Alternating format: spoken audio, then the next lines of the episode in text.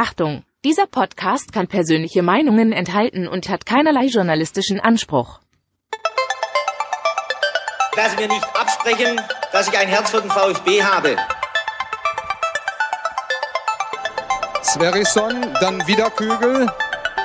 Gewinnt sein Dribbling gegen Burns und Guido Buchwald und der Ball ist im Tor. Nach 86 Minuten führt der VfB Stuttgart in Leverkusen mit 2 zu 1. Nach 1950, 52 und 84 gewinnt der VfB Stuttgart zum vierten Mal die Meisterschale.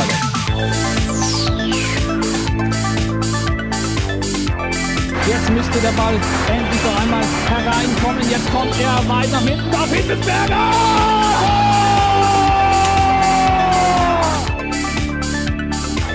Mario Gomez, spitze Winkel, noch einmal nach innen. Pizza hat den Ball und es gibt noch einmal Abstoß vom Tor.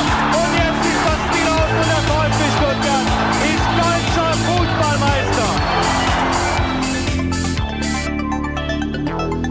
Herzlich willkommen bei STR. Mein Name ist Ricky, mit mir in der Leitung Sebastian Rose. Hallo Sebastian. Hallo, schönen guten Abend. Und wir freuen uns, dass wir wieder einen Gast begrüßen dürfen. Diesmal aus der Hauptstadt, aus Berlin, Lukas Kloss. Hallo. Hallo, aus Berlin. Ja, aus Berlin, um, so sieht's aus. Mit den Ärzten zu sagen. das sollten wir erwähnen. Also wenn die Ärzte hier mal in dem Podcast erwähnt werden sollten, dann an diesem Donnerstag. Ja, äh, Lukas, erstmal kurz zu dir. Wir müssen natürlich erstmal unseren Hörern ähm, dich vorstellen. Du bist von Hertha Base, bist dort zuständig für den Hertha Base Podcast. Schreibst du da auch Texte auf herthabase.de? Nee, das war eine Bedingung, dass ich keine Texte schreiben muss.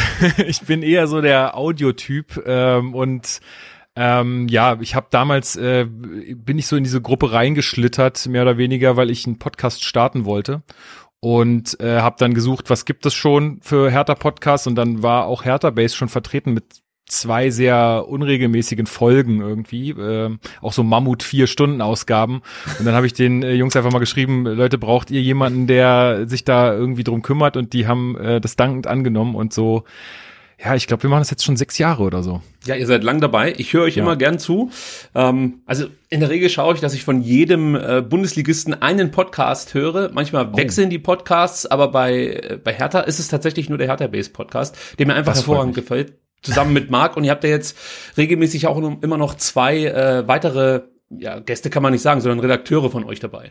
Genau, wir machen es eigentlich immer so, dass wir, äh, dass Marc und ich so die Konstante sind und dann immer noch ein weiterer aus unserer Gruppe oder auch mal äh, ja, ein Gast dabei ist, der, weiß ich nicht, selbst von, von Hertha, wir hatten mal die ähm, die Moderatorin von Hertha TV da oder ja, Peter Niemeyer war auch schon im Podcast und so. Also wir haben immer mal wieder irgendwen äh, parat. Das kommt selten vor, dass es jetzt so äh, starke Gäste sind, aber äh, ansonsten ist immer eigentlich noch mal jemand dabei, dass man noch mal so ein bisschen was Wechselndes hat.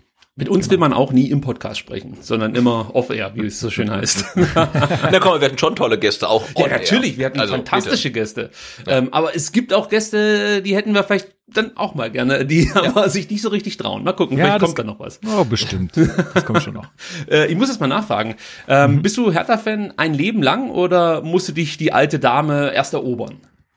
Nee, ich würde schon sagen, ein Leben lang. Also ich glaube, es gab nie einen Fußballverein, den ich ernsthafter verfolgt habe als Hertha BSC. Also es gab mal eine Phase in meinem Leben, das war so, ich weiß es gar nicht mehr. Ich glaube, so die, die Oberschulzeit, wo man so ab 15 bis so 18, da war irgendwie andere, waren andere Sachen bisschen wichtiger, irgendwie eine Band und äh, ja, keine Ahnung, Partys und so.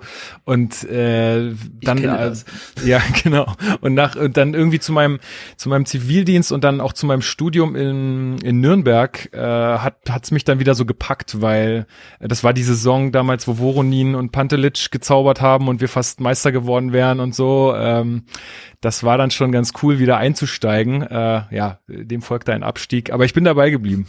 Du bist dabei geblieben und ich will auch noch erwähnen, du hast noch einen weiteren Podcast. Radio Rondo. Toller Name. Korrekt.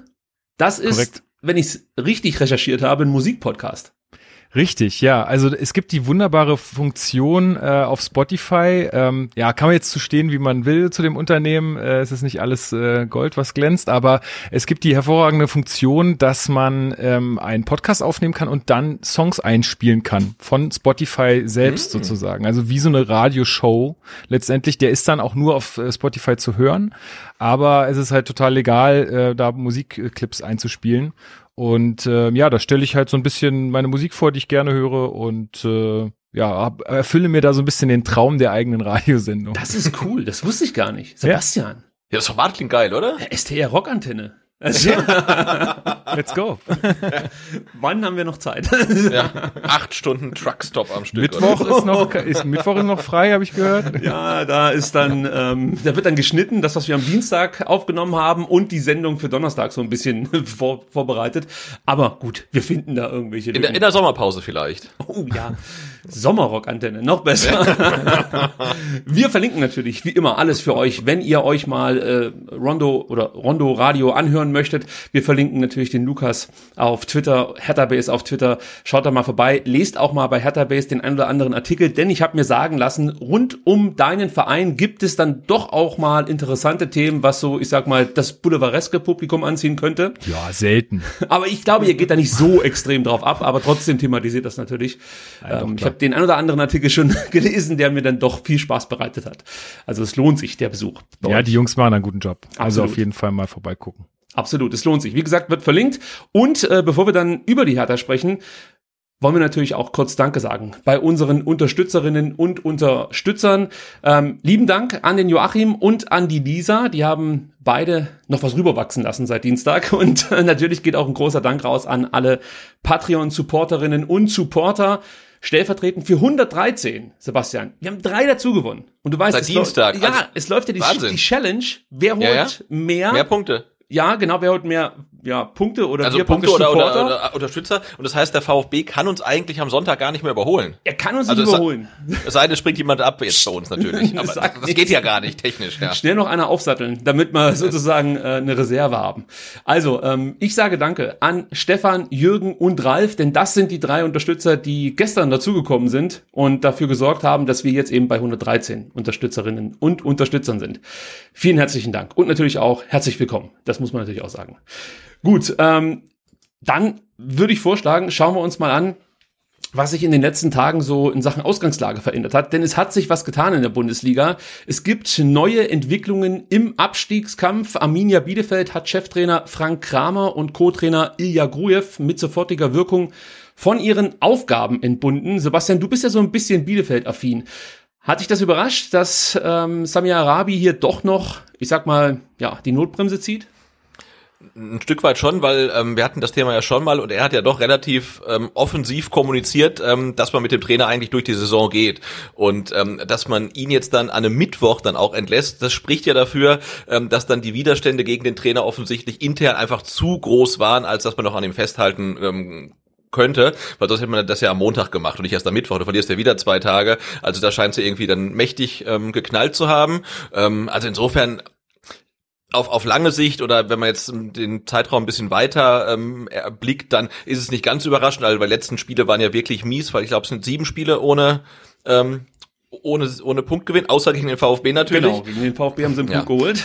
Äh, genau. Ähm, und das war einfach dünn, gerade in der Offensive. Und ja, jetzt spielen sie halt die Trainerkarte nochmal. Mit welchem Erfolg werden wir dann sehen. Aber ich hatte jetzt auch nicht das Gefühl, ähm, dass die Mannschaft noch dran glaubt, unter Kramer den Klassenerhalt noch zu schaffen.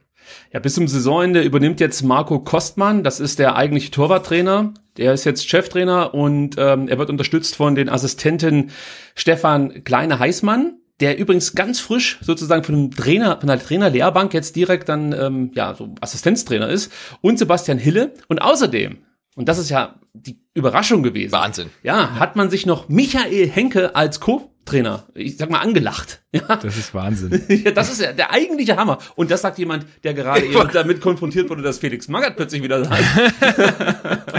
ja, ja, es ist, es ist wieder äh, zehn Jahre früher, ne? Also. Es ist wirklich Wahnsinn. Also ihr kennt ja. ihn vielleicht noch, also die Jüngeren nicht. Das ist der Co-Trainer von Ottmar Hitzfeld, der mit ihm zusammen in Dortmund und in München große Erfolge gefeiert hat. Die Jüngeren unter euch werden ihn vielleicht noch als Cheftrainer von Kaiserslautern kennen. Da gab es auch, sag mal, denkwürdige Szenen. Und zuletzt arbeitete er bei Ingolstadt, ich glaube, sowohl als Co-Trainer oder Interimstrainer und auch als äh, Sportdirektor, meine ich mich zu erinnern. Hm. Jetzt ist er wieder da. Jetzt, äh, Lukas, wie siehst du es? Ist das jetzt nochmal ein Game Changer oder ist das eher so ein Hail Mary Move? Ähm, also die erste Reaktion für mich war, oh nein, wir müssen ja noch gegen die spielen und jetzt ziehen die nochmal ihre Trainerkarte. Es ist ja schon häufig so, dass sowas nochmal was bewegt.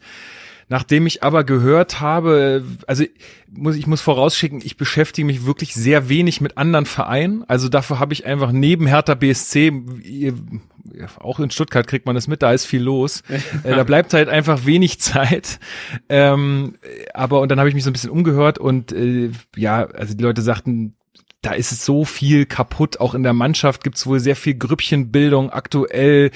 Äh, und ja, wie du schon sagtest, ne, also es ist da war schon gar keine andere Möglichkeit mehr, den Trainer zu halten. Wie das jetzt mit dem Torwarttrainer und Henke läuft, bleibt echt abzuwarten. Also ja. Wenn ich mich richtig erinnere, hat die Eva uns mal erzählt, dass dieser Torwarttrainer wirklich so eine Art Legende ist. Sebastian, ich weiß nicht, ob du da mal was mitbekommen hast. Äh, nee, tatsächlich nicht. Also zu dem kann ich gar nichts sagen. Ich weiß nur, ähm, ich glaube, Sebastian Hille ist ja auch ein ehemaliger Spieler und mir macht halt nur ein bisschen Angst, also aus Sicht vom VfB und auch ähm, von der Hertha, ähm, dass sie halt Henke nicht zum Chef, sondern zum Co-Trainer gemacht haben, weil das kann er ja. Ähm, Clever. Glaub, als Cheftrainer, ja, weil als Cheftrainer wäre er garantiert wieder gescheitert. Also das macht mir ein bisschen Sorge, ähm, aber ja, also ich finde, die Personalien zeigen aus meiner Sicht auch ein Stück weit, ähm, dass man ähm, auf diesen Schritt nicht wirklich vorbereitet war und niemanden so richtig in der Hinterhand hatte. Ne? Ja, vieles ja. deutet darauf hin.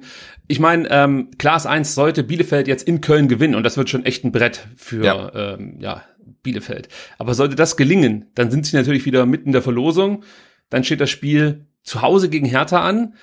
Und danach ist eh alles möglich. Die letzten zwei Spieltage geht immer alles. Dann ähm, müssen sie nach Bochum und am letzten Spieltag äh, geht's dann noch zu Hause gegen Raba Leipzig. Hm, da würde ich jetzt nicht unbedingt auf den Dreier setzen.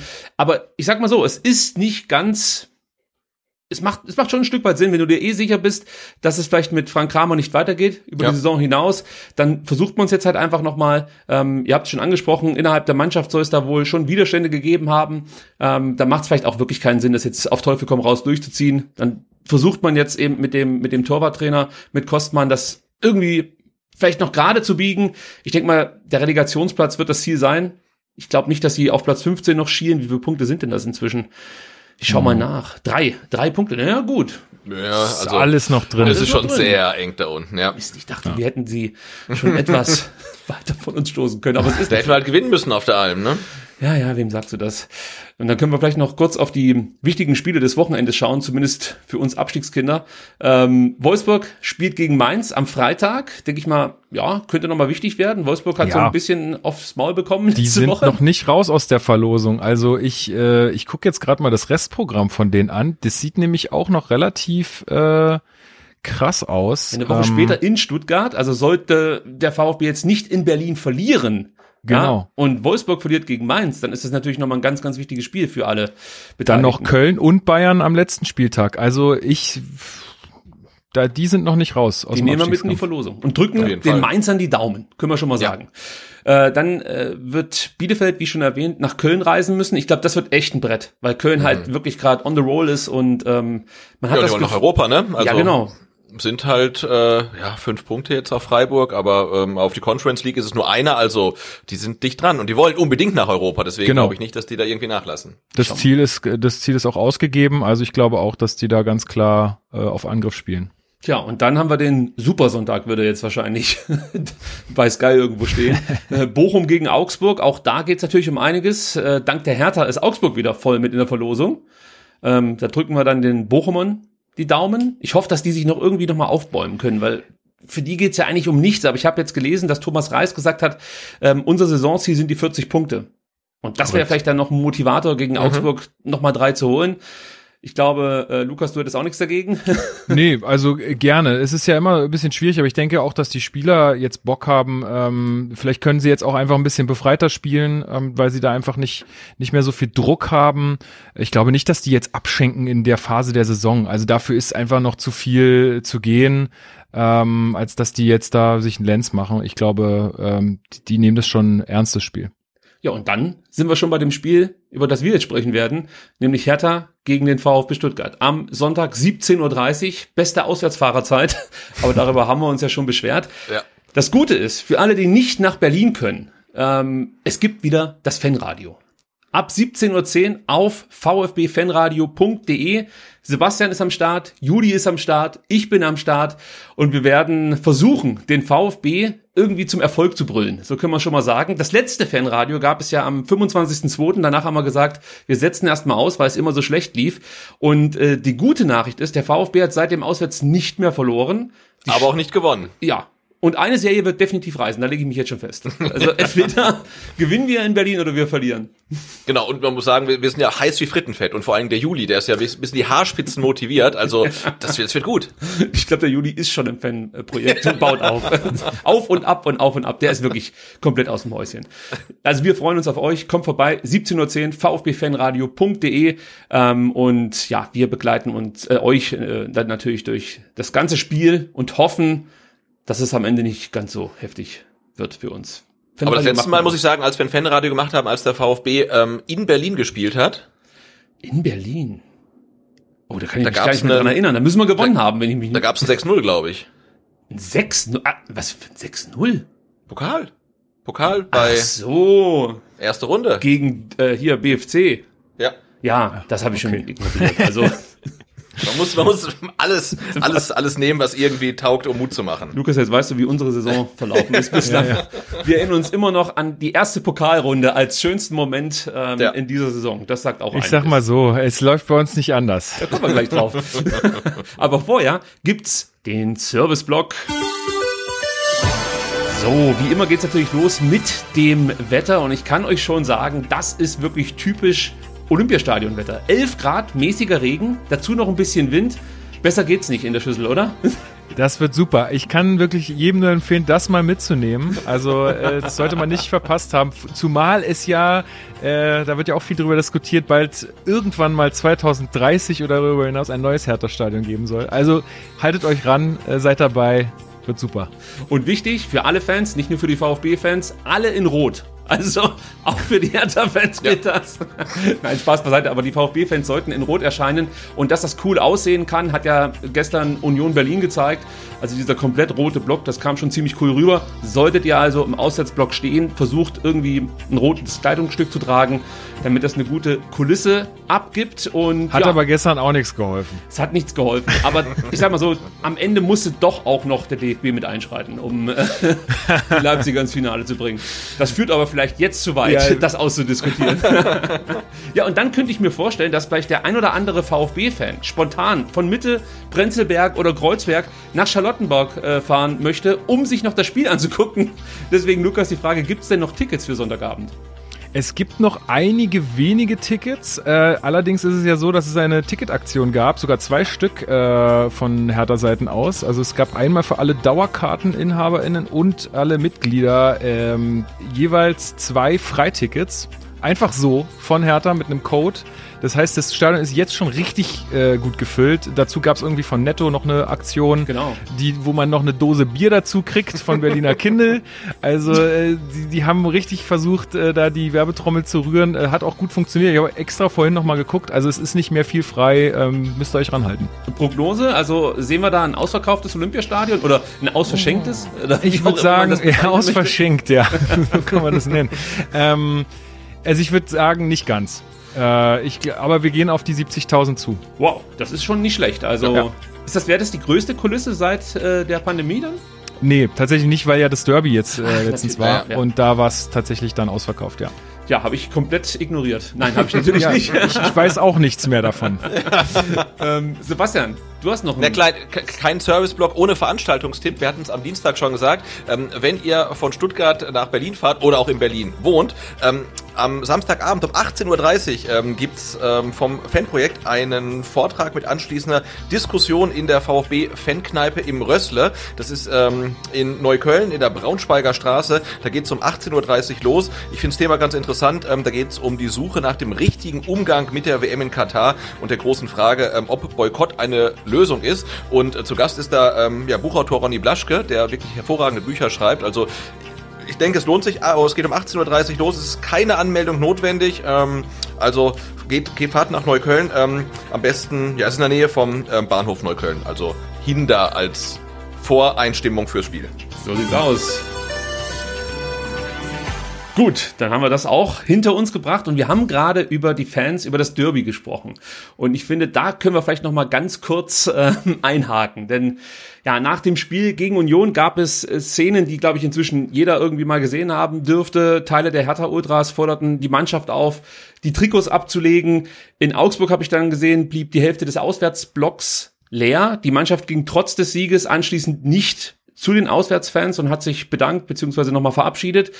Ähm, ich kann mich auch noch an so eine Situation erinnern. Ende Januar war das, glaube ich, als eine Gruppe Hertha-Ultras äh, ja die Trainingseinheit aufmischte, so möchte ich es jetzt mal umschreiben.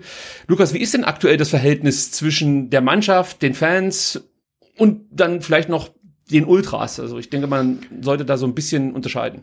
Definitiv. Ähm, zumal ich jetzt, glaube ich, was das Verhältnis von Ultras zur Mannschaft angeht, gar nicht so viel sagen kann. Da kann ich auch eher so meinen Blick von außen drauf werfen.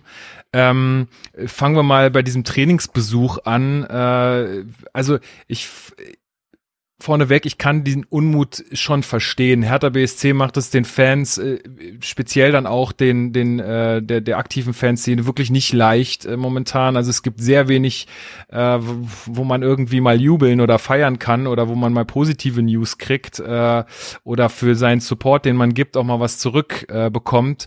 Äh, eher ist es so, dass der Stadtrivale einem da irgendwie jetzt den, den Rang abläuft.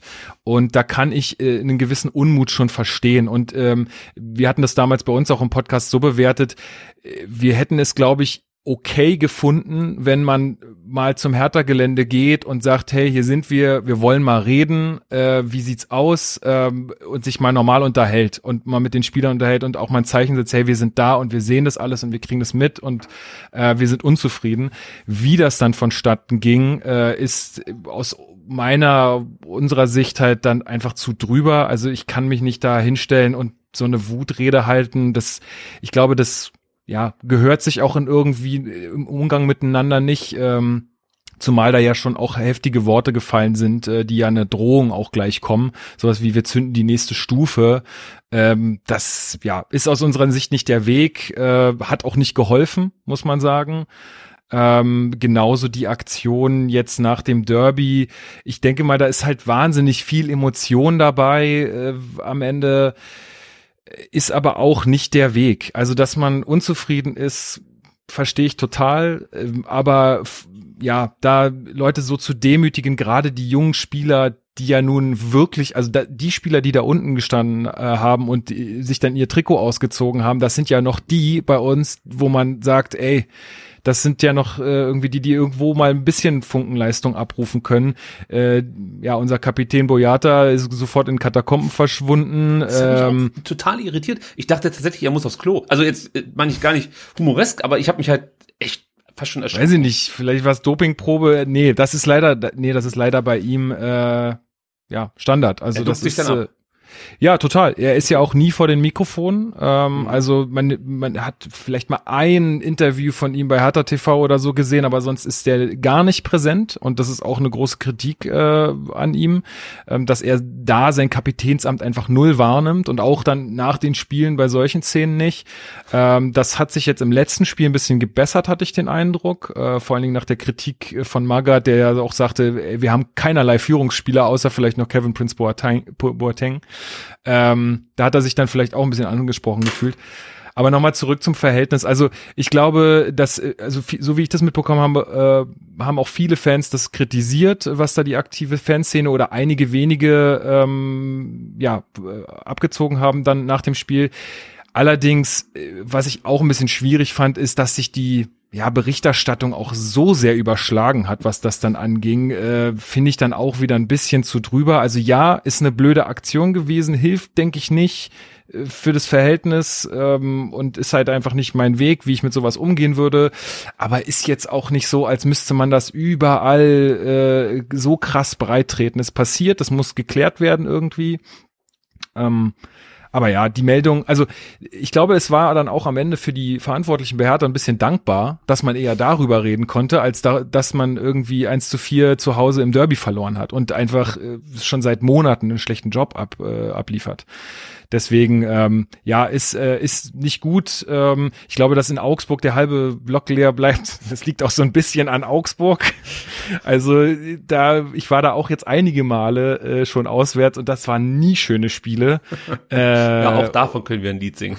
Ja, und also ich, ich glaube, dass, dass das halt einfach auch ein bisschen an der, an der aktuellen Zeit noch liegt und dass das jetzt nicht unbedingt, ja klar, ich glaube, viele Fans auch waren enttäuscht einfach nach dem Derby.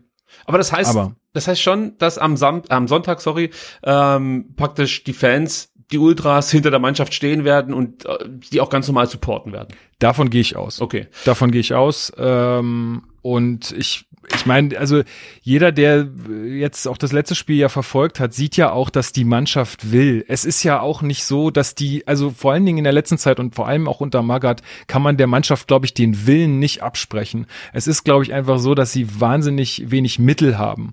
Also zum, sei es jetzt irgendwie, dass das Trainerteam ihnen wenig taktische Mittel an die Hand gibt, als auch, dass sie halt einfach wahnsinnig verunsichert und fragil in ihrem Mannschafts Gebilde sind, was nie richtig ähm, ja herangezüchtet worden ist, sage ich mal. Also auch das Thema Resilienz. Genau. Ja. Also es ist äh, da da ist einfach sehr sehr viel kaputt und muss gerade aufgebaut werden und ich finde jetzt gegen Augsburg hat man schon gesehen, dass sie da äh, einen Schritt gemacht haben. Ähm, kommen wir vielleicht auch später noch zu. Äh, ja, also deswegen kann man den den Willen, glaube ich, nicht absprechen. Ich finde, dass, dass, dass die Kritik eher in, in die ähm, ja, sportliche Verantwortungsriege da gerichtet sein sollte, bevor man irgendwelche Leute demütigt. Also ich, das, mhm. ja, wie gesagt, ist nicht mein Weg und kann ich in dem Sinne nur verurteilen. Aber Sebastian, könnte sich das der VfB vielleicht zu eigen machen und äh, mit einer frühen Führung sozusagen die Stimmung schon äh, in die richtige Richtung aus Stuttgarter Sicht drehen? Ja, ich glaube schon. Also wenn ich das so von außen richtig wahrnehme, dann erscheint mir auf jeden Fall die Hertha kein gerade ganz harmonisches, intaktes Gebilde zu sein. Mannschaft, sportliche Führung und Fans. Ähm, da gibt's ja äh, schon wirklich große Reibungspunkte und ich glaube, wenn der VfB es schaffen würde, früh in Führung zu gehen, ähm, dann, dann wäre das sicherlich ein Vorteil, weil erstens die, der Gegner verunsichert wäre und das äh, sicherlich äh, auch die Fans dann äh, ja nicht gerade wohlwollend, natürlich nicht äh, hinnehmen, aber ähm, wenn halt gerade das letzte Heimspiel äh, gegen den Lokal Lokalrivalen so Klatschen verloren hast. Also ich glaube, dass es dann schon schwierig wird, da eine gute Stimmung zu halten. Insofern könnte sich der VfB das zunutze machen. Und ich finde, wir sehen ja so zwei Extreme. Ne? Beim VfB fragen wir uns, sind wir oder sind alle irgendwie viel zu entspannt im Abstiegskampf? Ich meine, wir kennen das ja auch ähm, aus dem Abstiegsjahr 2015, äh, 2016 mit Platzsturm nach dem Spiel gegen Mainz. Äh, also das gab es hier in Stuttgart ja auch. Und diesmal ist man ja komplett äh, tiefenentspannt, dass man sich fast schon wieder fragt, ist es nicht vielleicht zu entspannt? Und äh, in Berlin sehen wir jetzt halt ähm, das andere Extrem eigentlich. Ja, darüber haben wir am Dienstag schon so ein bisschen gesprochen. Wir sind der Meinung, eigentlich ist es ganz okay, dass es so abläuft. Man hat auch nicht das Gefühl, dass man das äh, irgendwie ja auf die leichte Schulter nimmt, die aktuelle Situation. Ich glaube, Pellegrino Materazzo meinte heute auch in der Pressekonferenz, man ist schon man ist schon fokussiert und weiß, um was es geht, aber man geht diese Aufgabe halt locker an, ähm, weil es halt nichts bringen würde, sich zu sehr auch nur auf dieses eine Duell sozusagen zu verlassen, weil egal wie das ausgeht, danach gibt's halt noch drei weitere Spiele. Und ähm, man hat das, glaube ich, jetzt ganz gut erkannt oder auch äh, gesehen in der letzten Woche. Du hast das Union-Spiel der Hertha. Alle schreiben Hertha ab, das Ding ist durch, hieß es mehr oder ja. weniger. Ja, also es geht jetzt nur noch darum, ob der VfB Stuttgart äh, vielleicht noch Augsburg überholt, so gefühlt. Ähm, und dann holt der VfB einen guten Punkt in Mainz, ja, also den holt auch nicht jeder, aber Hertha gewinnt in Augsburg und plötzlich ist der VfB, ich sag jetzt mal, bei uns wieder der Depp. Also ich weiß jetzt nicht, ja. ob Fußball Deutschland das so sieht, aber äh, bei uns in Stuttgart war es schon so gefühlt eher eine Niederlage und eben kein Punktgewinn oder zwei Punkte, die man verloren hat. So könnte man es vielleicht sagen. Ja, dann lass uns doch mal auf Sportliche blicken. Ähm, und da muss man natürlich auf die wichtigste Personalie äh, abzielen. Mitte März nach neun sieglosen Spielen. Ich glaube, wenn man den Pokal dazu nimmt, waren es sogar zehn. Ähm, hat sich die Hertha von Taifun Korkut getrennt und Felix Magath geholt. Und äh, mhm. klar, viele haben darüber gelacht. Andere dachten sich, wenn einer die Hertha retten kann, dann genau so ein Trainertyp.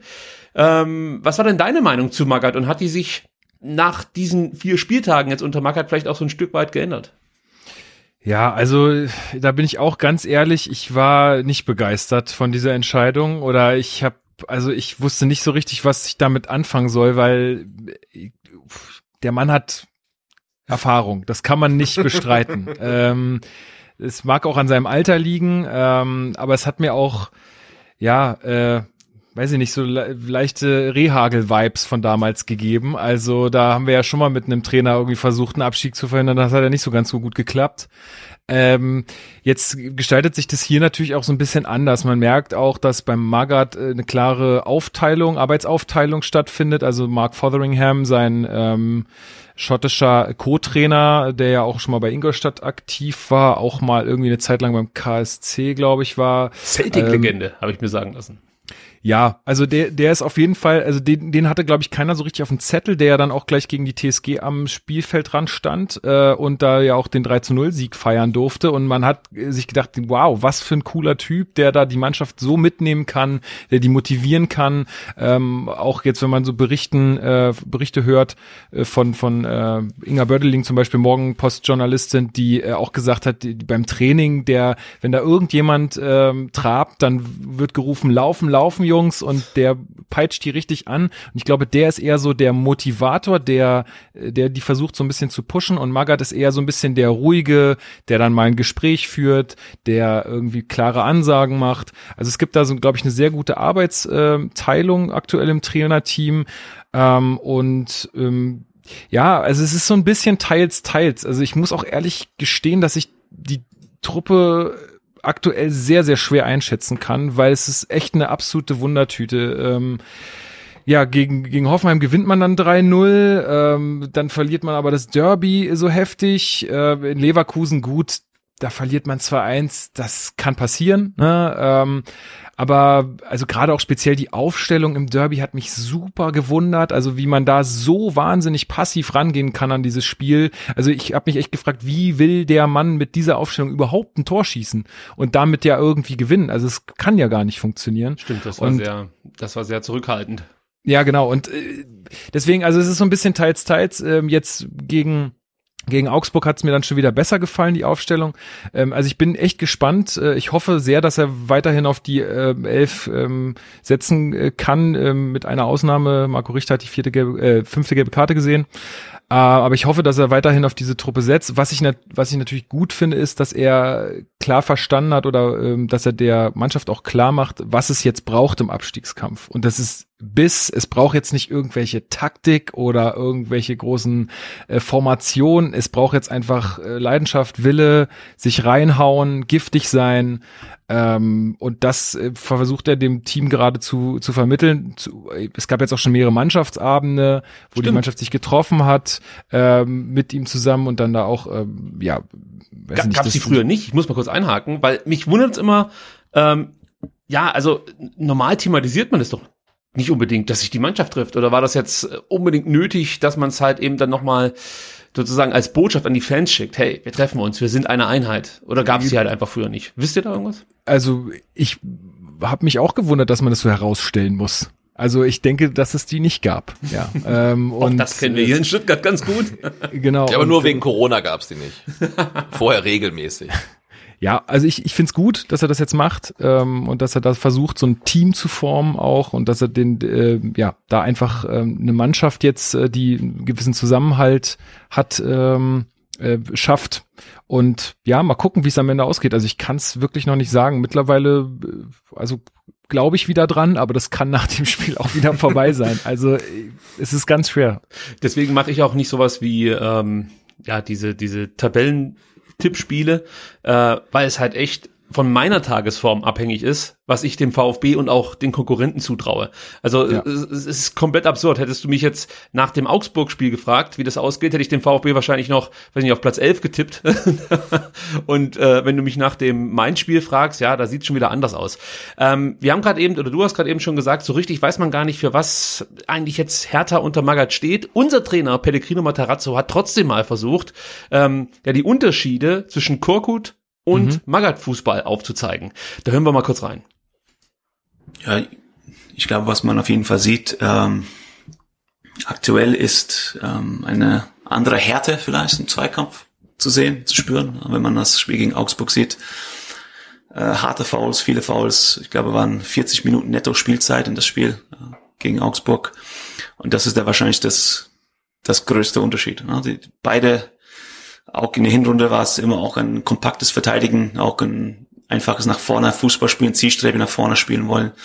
Aber das, äh, die Härte, die man auch mitbringt, aktuell in die Zweikämpfe, ist äh, ein anderer als zuvor. Und was ich jetzt nicht mit in dem Einspieler hatte, war, er meinte später auch noch, dass sich ähm, das Tempo in den Umschaltsituationen extrem verändert hat. Hertha sei jetzt eine, am, eine die am schnellsten konternde Mannschaft. Also sprich, wenn sie in Ballbesitz kommen, brauchen sie ähm, am wenigsten Zeit, um praktisch zum Abschluss zu kommen. Ich habe da keine statistischen Werte, Pellegrino Matarazzo mit Sicherheit, aber sind das dann auch die Veränderungen, die du festgestellt hast? Definitiv. Also ich habe mich immer so ein bisschen an die Dardai-Zeit auch äh, erinnert gefühlt, ähm, dass man, weil der, er hat ja auch immer gesagt, hinten kompakt stehen, ähm, das Spiel sozusagen auf sein Niveau runterziehen ähm, und dann äh, ja vorne Nadelstiche setzen oder umschalten und dann mit mit einigen wenigen Aktionen dann zum Torerfolg kommen. Und genau so finde ich agiert jetzt Hertha auch wieder. Ähm, das könnte tatsächlich auch ein bisschen zu unserem Vorteil werden, weil Stuttgart ja schon auch, zumindest ist meine Wahrnehmung so, eine Mannschaft ist, die schon spielen will. Also das ist also es ist auch eine Mannschaft, die auch schön Fußball spielen kann. Die haben auch die die Spieler dazu.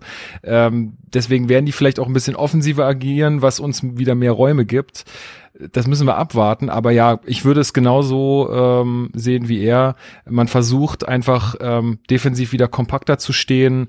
Ähm, ja, auch viele Fouls zu spielen. Das ist so. Ähm, aber dem dem dem dem Gegner das Spiel einfach kaputt zu machen. Sebastian, das liegt uns ja gar nicht, wenn eine Mannschaft gegen uns, sagen wir, härter an den Tag legt und ich weiß nicht, da muss ich nochmal Lukas fragen, früh presst. Also ist es so, dass Hertha jetzt früher presst oder wartet man sozusagen auf den Gegner?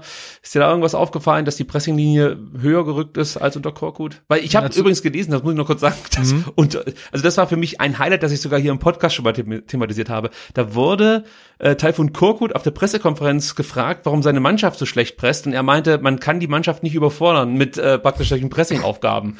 Ähm, deswegen habe ich mir das gemerkt und vielleicht glaub, hat sich ja man, da was, was geändert. Man, was man auf jeden Fall sagen kann, ist, dass jetzt einfach konsequenter gepresst wird und dass alle mitmachen und dass alle, dass da wirklich alle mitziehen. Das, das ist, glaube ich, somit die größte Veränderung. Wie hoch oder so, weiß ich jetzt, habe ich ja. jetzt auch nicht verfolgt. Also er rennt ähm, nicht an wie Mainz zum Beispiel, die ja wirklich hochpressen und du kommst kaum äh, hinten raus, weil halt Dian Burkhardt, Onisivo und dann einer aus dem Mittelfeld schon auf den Füßen steht. So ist, so stellt sich Hertha nicht auf. Nee, vielleicht mal so punktuell, aber nicht, nicht, nicht äh, die ganze Zeit. Nee, würde ich ja. nicht sagen. Und Sebastian, wie gehen wir jetzt mit der Härte um? Hat sich da deiner Meinung nach was beim VfB geändert? Weil dieses Thema tragen wir uns ja, äh, tragen wir mit uns ja schon die komplette Saison rum. Ja, immer wieder ist auszumachen, wenn ja, Mannschaften gegen uns eine gewisse Härte an den Tag legen, uns einfach nerven und eklig sind, dann gibt's irgendwann mal diesen Kipppunkt und dann lass, lässt der VfB es mit sich geschehen, so möchte ich es mal sagen. Hast du da eine Verbesserung festgestellt? Äh, ja, ich finde schon. Vielleicht ist es auch nur so eine Story, die wir uns halt äh, jeden Spieltag wieder erzählen, weil wenn man es so nimmt, wir haben gegen ähm, Augsburg oder der VfB hat äh, gegen Augsburg ähm, daheim gewonnen, gegen Mainz hat man äh, zu Hause gewonnen, ähm, auswärts ähm, einen Punkt geholt. Also das sind ja wirklich für mich jetzt jedenfalls zwei Mannschaften, also Augsburg und Mainz, die schon sehr, sehr robust zu Werke gehen. Und ich finde, da hat sich der VfB jetzt in jüngster Zeit richtig gut geschlagen und insofern ist mir da auch nicht so ganz bang lange vor, denn ähm, ich finde schon, äh, dass äh, der VfB da eine gewisse Resilienz entwickelt hat, äh, was das Spielen gegen körperlich robuste Mannschaften angeht. Ja, was mir noch aufgefallen ist im Spiel der Hertha gegen Augsburg, ich habe mir das nochmal angeguckt, war halt wirklich, ähm, wie sie die Zweikämpfe immer wieder gesucht haben, wie sie wirklich richtig gut verdichtet haben. Also es gab kaum Räume für Augsburg und auch diese Geduld, die sie gezeigt haben, dieses Warten auf Fehler, weil du spielst mhm. gegen Augsburg, das ist jetzt auch nicht anders gegen den VfB, du weißt, das sind Mannschaften, die machen ihre individuellen Fehler und dann musst du halt da sein. Und diese Geduld zu haben, das fand ich beeindruckend. Dann die Leidenschaft, die sie an den Tag gelegt haben. Sie haben sehr diszipliniert gespielt. Auch das hat man der Hertha ja unter Korkut ähm, gerne mal abgesprochen. Ähm, also das war für mich so die entscheidende Weiterentwicklung zum Unionsspiel, Lukas. Ja, auf, auf jeden Fall. Also ich, ich weiß gar nicht so sehr, also selbst gegen Union hatte ich nicht das Gefühl, dass die überhaupt nicht wollen. Ich glaube, du hast da auch einfach gegen ein wahnsinnig starkes Union gespielt. Man hat es auch gestern wieder im Pokal gesehen. Es ist einfach, die sind einfach, muss man leider so sagen, aus härter Sicht. auch aus gerade, Sicht. Ja, einfach, einfach stark. Das ist, ist einfach so. Die sind eine Einheit, die wissen genau, wer wo läuft. Die kennen sich eine, eine Weile über, die haben einen super Trainer da ist es auch einfach schwer. Und da, dann, wenn dann halt vielleicht der, der, ja, der Trainer sich ein bisschen vercoacht ähm, und dir da nicht die Mittel an die Hand gibt äh, und du dann auch noch äh, ja einfach äh, als Mannschaft ein fragiles Gebilde sind, weil das ist halt auch was, was man wirklich sagen muss. Hertha, da reichen zwei, drei Aktionen, oder zumindest war das in der Vergangenheit so, dass zwei, drei Aktionen reichen und diese Mannschaft bricht in sich zusammen. Ähm, und das ist vielleicht, vielleicht was, was wir abstellen konnten jetzt mit Magat. Ähm, hoffe ich zumindest, dass es so ist, ja. Was Magath auch gemacht hat, er hat den Prinzen zum Leben erweckt. Ich habe äh, heute im Wettbrötchen gesagt, der Ghetto-Jesus ist auferstanden, obwohl er das mit dem Ghetto, glaube ich, gar nicht so mag. Aber äh, ich glaube, damit muss er jetzt einfach leben. Ähm, der stand jetzt gegen Augsburg das erste Mal seit Anfang Oktober in der Startelf. Was mir sofort aufgefallen ist, er war giftig, er war rotzig, er war gut im Pressing. Er konnte der Hertha Struktur verleihen. Ähm, er hatte offensiv wieder alle Freiheiten. Er temperierte das Spiel. Äh, also er gab eigentlich wirklich einer verunsicherten Mannschaft den Halt, den diese Mannschaft in, im jetzigen Moment einfach braucht. Ich gehe mal davon aus, dass wir Kevin Prinz Boateng auch gegen Stuttgart wieder in der Startelf sehen. Aber ist das aus deiner Sicht der Spieler, der Unterschiedsspieler jetzt im Abstiegskampf für die Hertha? Definitiv. Also ich glaube sogar, dass wenn wir ihn öfter hätten sehen können in dieser Saison, wir, glaube ich, nicht in dieser Situation sind, wären, in der wir jetzt sind. Das war ja auch der klare Plan von Bobic, ihn zu holen, genau für diese Rolle. Nur er kann diese Rolle halt nicht auf einer Bank ausfüllen. Und man muss sich mal reinziehen. Der hat 490 Minuten gespielt, die Saison. Ja. Das ist ja nix. Also er hat jetzt leider auch schon wieder individuell trainiert heute. Also auch das ist noch nicht sicher, dass man mit ihm rechnen kann äh, am Wochenende. Aber also klar, zu wünschen wäre es auf jeden Fall. Du hast es schon sehr gut beschrieben. Ne? Er, ist, er ist einfach der Leader, den sich ja Magat so, Magat so sehr wünscht. Also ich habe ja auch vorhin schon gesagt, das war ja auch die klare Kritik letztendlich ja auch an Bobic oder zu oder zu, am Kader an sich zu sagen, ey, wir haben hier niemanden, der eigentlich dieses Team führen kann, außer diese eine Person. Und vielleicht hat er sich da auch so ein bisschen ja bei der Ehre gepackt gefühlt und hat gesagt, okay, dann zeige ich es dir jetzt nochmal. Man kann echt nur hoffen, dass dieser Körper hält und dass der mit seinen 35 Jahren jetzt die letzten Spiele äh, für uns bestreiten kann. Weil bei dem ergibt halt einfach jede Aktion irgendwie Sinn. Die Pässe sind sauber, äh, der dirigiert, der ist genau der Typ Spieler, den Bobic eigentlich immer haben wollte. Bobic hat ja immer davon gesprochen, man braucht Mentalitätsspieler, Leute, die für das Trikot brennen und ich meine, wer soll mehr für das Hertha-Trikot brennen als äh, der Prinz? Der Prinz. Ja. Und äh, nur falls ihr euch fragt, Mensch, ähm, wie viel, 400, wie viele Minuten hat er gespielt? 490. Wie kann ich das einordnen? Also bei uns hat Fabian Bredlow mehr Minuten gesammelt als Kevin Prinz Boateng. Das sagt ja auch schon einiges aus. Auch noch, auch noch ein witziger Fakt, den ich auch in einem anderen Podcast gehört habe, ist, dass Kevin Prinz äh, im letzten Spiel nur leicht weniger als äh, Lotka gelaufen ist, unser Torwart.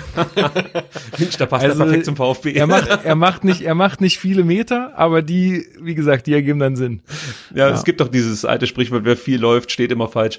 Äh, das kann man bei Kevin Prince Boateng definitiv nicht sagen. Du hast gerade eben ähm, was gesagt, das wollte ich eigentlich ganz zu Beginn fragen, habe ich aber leider vergessen, hole ich jetzt nach. Und ja. zwar, dass das alles eigentlich anders geplant war. Zum einen mit Kevin Prince Boateng, mit Sicherheit auch zum anderen ähm, die Saison der Hertha.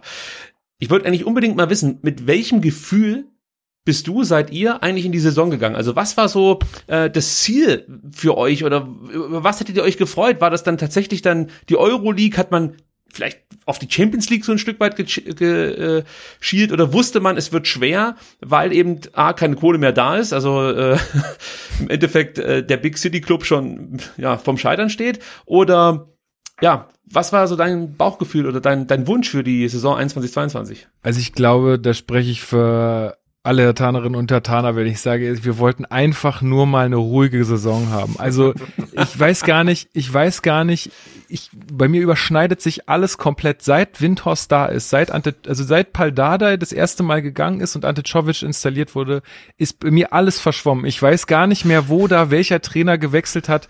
Das müsste ich wirklich jetzt alles nochmal nachgucken, weil es einfach so viel und so ein Chaos ist, ja, dass äh, man sich einfach nur gewünscht hat, einfach mal sportlich wieder ein bisschen äh, auf, auf die Füße kommen, äh, ein Team bauen, was funktioniert, äh, weiß ich nicht, Zehnter werden und alles ist gut. Da äh, hätte niemand was dagegen gehabt, glaube ich, in Berlin. Vielleicht noch, dass, dass Union äh, hinter einem steht oder dass man die Derbys gewinnt, das wäre vielleicht auch noch dann äh, ganz gut gewesen aber mehr wollte man da nicht. Also da dieses ganze Gerede äh, dann auch von unserem Investor von Europa und Hertha müsste da oben mitspielen und so, das ist, das sieht tatsächlich in der Fanschaft, glaube ich, niemand so. Also das ist, das ist völlig utopisch und ich glaube auch, dass äh, Hertha mittlerweile auch weiß, ähm, ich jetzt heute auch schon wieder von einem von einem Kumpel gehört habe, so ja Hertha ist ja so wahnsinnig großkotzig. Muss ich sagen, ich glaube nicht. Wer wer bei Hertha hat so geredet? Das war nur Lars Windhorst, klar. Der ist nun mal unser Investor aber bei, von Hertha hört man diese Töne nicht. Ähm, deswegen, also ich glaube, unsere Erwartung war eher, oder unser Wunsch war, einfach mal eine ruhige Saison spielen und dann ist das gut. Ja, Sebastian, klingt alles irgendwie sehr vertraut, oder? Bei uns hieß der Windhorst Dietrich.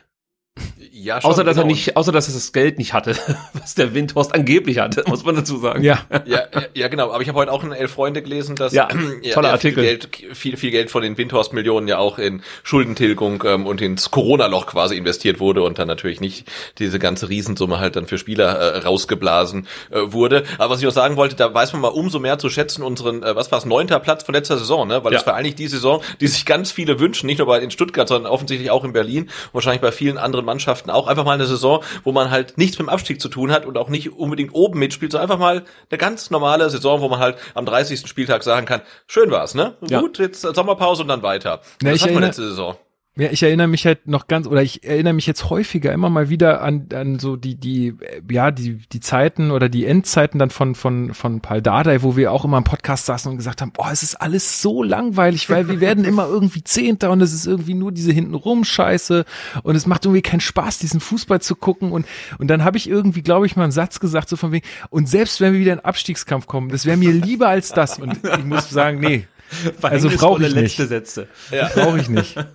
Vielleicht bin auch ich schuld, ich weiß es nicht. Aber nee, aber, aber wir einfach das mit mit Labadia. Wir haben uns auch immer beschwert ja. darüber, dass der Fußball wahnsinnig unattraktiv ist ähm, und den VfB halt einfach nicht weiterbringt. Labadia Spieler nicht entwickelt. Äh, und wenn du dann halt tatsächlich mal absteigst, wie 2016 oder ständig halt um den Abstieg spielst, dann sehnst du dich halt nach dieser Tristesse so ein Stück weit. Ja, absolut. Also ja. wir können da, glaube ich, alle ins selbe Horn oder ins gleiche Horn blasen. Also das ist äh, einfach, ja, also kann halt jeder drauf verzichten auf diese Scheiße mit Abstiegskampf. Und wenn man sich dann auch noch überlegt, dass es vielleicht zu einer Relegation kommen könnte, äh, da möchte ich gar nicht drüber nachdenken, weil das war so mit das ja traurigste, was ich eigentlich miterlebt habe als VfB-Fan. Das war echt, es war einfach nicht schön. Es war einfach alles Scheiße. Und dann verlierst du auch noch die Relegation mit zwei Unentschieden. Ey, ja, ich glaube, da, da sind sich auch alle Fußball, also wirklich Fußballfans einig, dass die, die Relegation braucht wirklich kein Mensch. Also das ist einfach furchtbar. Lass die Leute, also lass die Mannschaften absteigen und die anderen aufsteigen. Das ist alles fair. Ähm, da geht's so. nur ums Geld. Sehe ich auch so. Lass uns noch mal ganz kurz auf Stärken und Schwächen der Hertha äh, schielen. Wir haben natürlich so ein paar Sachen schon jetzt zusammengetragen, aber so vielleicht so ein paar Sachen, die dir sofort in den Sinn kommen, wenn ich dich nach den Stärken der aktuellen Hertha frage. Ja, da hast du mich natürlich kalt erwischt, weil ähm, also ich mir fällt da wirklich wenig ein. Du hattest mir ja auch eure, eure Fragen schon so ein bisschen zugeschickt äh, und ich hatte auch dann überlegt, ja, was, was, was haben wir eigentlich? besonders gut. Das, äh, da ist nicht, da bleibt nicht viel. Schlagzeilen produzieren. Also, ja, das können wir. Ähm, und Distanzschüsse habe ich gesehen. Es sind, es sind ein paar gute Distanz, also ich sage jetzt nicht, dass die besonders erfolgreich sind, aber man nimmt sich diese Distanzschüsse. Das haben wir beim VfB unserer Mannschaft oft mal, ähm, ja, das haben wir oftmals kritisiert, dass der VfB einfach zu lang drumherum spielt, nicht zum Abschluss kommt. Und das ist mir aufgefallen, dass man in Berlin vielleicht auch mit Suat Serda dann eher mal sich so einen Fernschuss nimmt. Ich finde das immer mal ganz gut, weil im Auf besten Fall, Fall. ja, holst du mal eine Ecke raus oder einer hält noch die Hand rein. Wir wissen ja, wie das so läuft. bin ich absoluter Verfechter davon. Das war auch unter Dardai damals äh, nie gewollt, dass man mal aus der zweiten Reihe schießt. Äh, aber das äh, gefällt mir auch immer gut, weil was daraus entsteht einfach. Ne? Also wenn der Ball am Ende dann dir abgenommen wird am am Strafraum, dann, dann war's das. Aber wenn du einfach mal schießt, dann kann immer was passieren.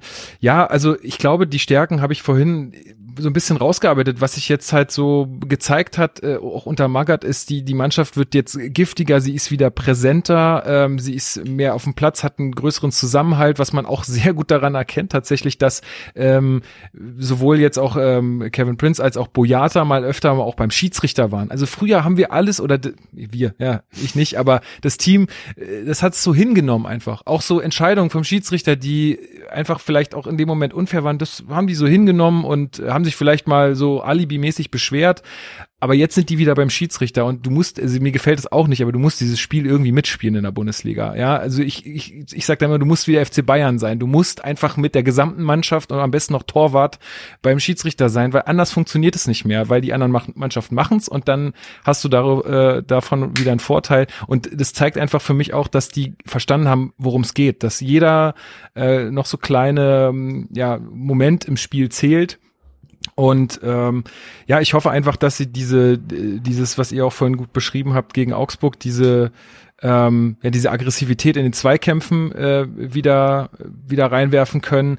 Dass hoffentlich, ich meine, wir haben es vorhin auch gesagt, das Stadion wird voll, dass sie das äh, ja, die Fans mitreißen können. Äh, Es ist schwierig im Olympiastadion, aber äh, es ging. Also auch gegen Hoffenheim habe ich viele Leute gesprochen. Ich konnte leider nicht da sein, die gesagt haben, das war richtig cool. Also der hat die Mannschaft uns echt mitgerissen und ich hoffe einfach, dass das dieses Mal wieder äh, funktioniert.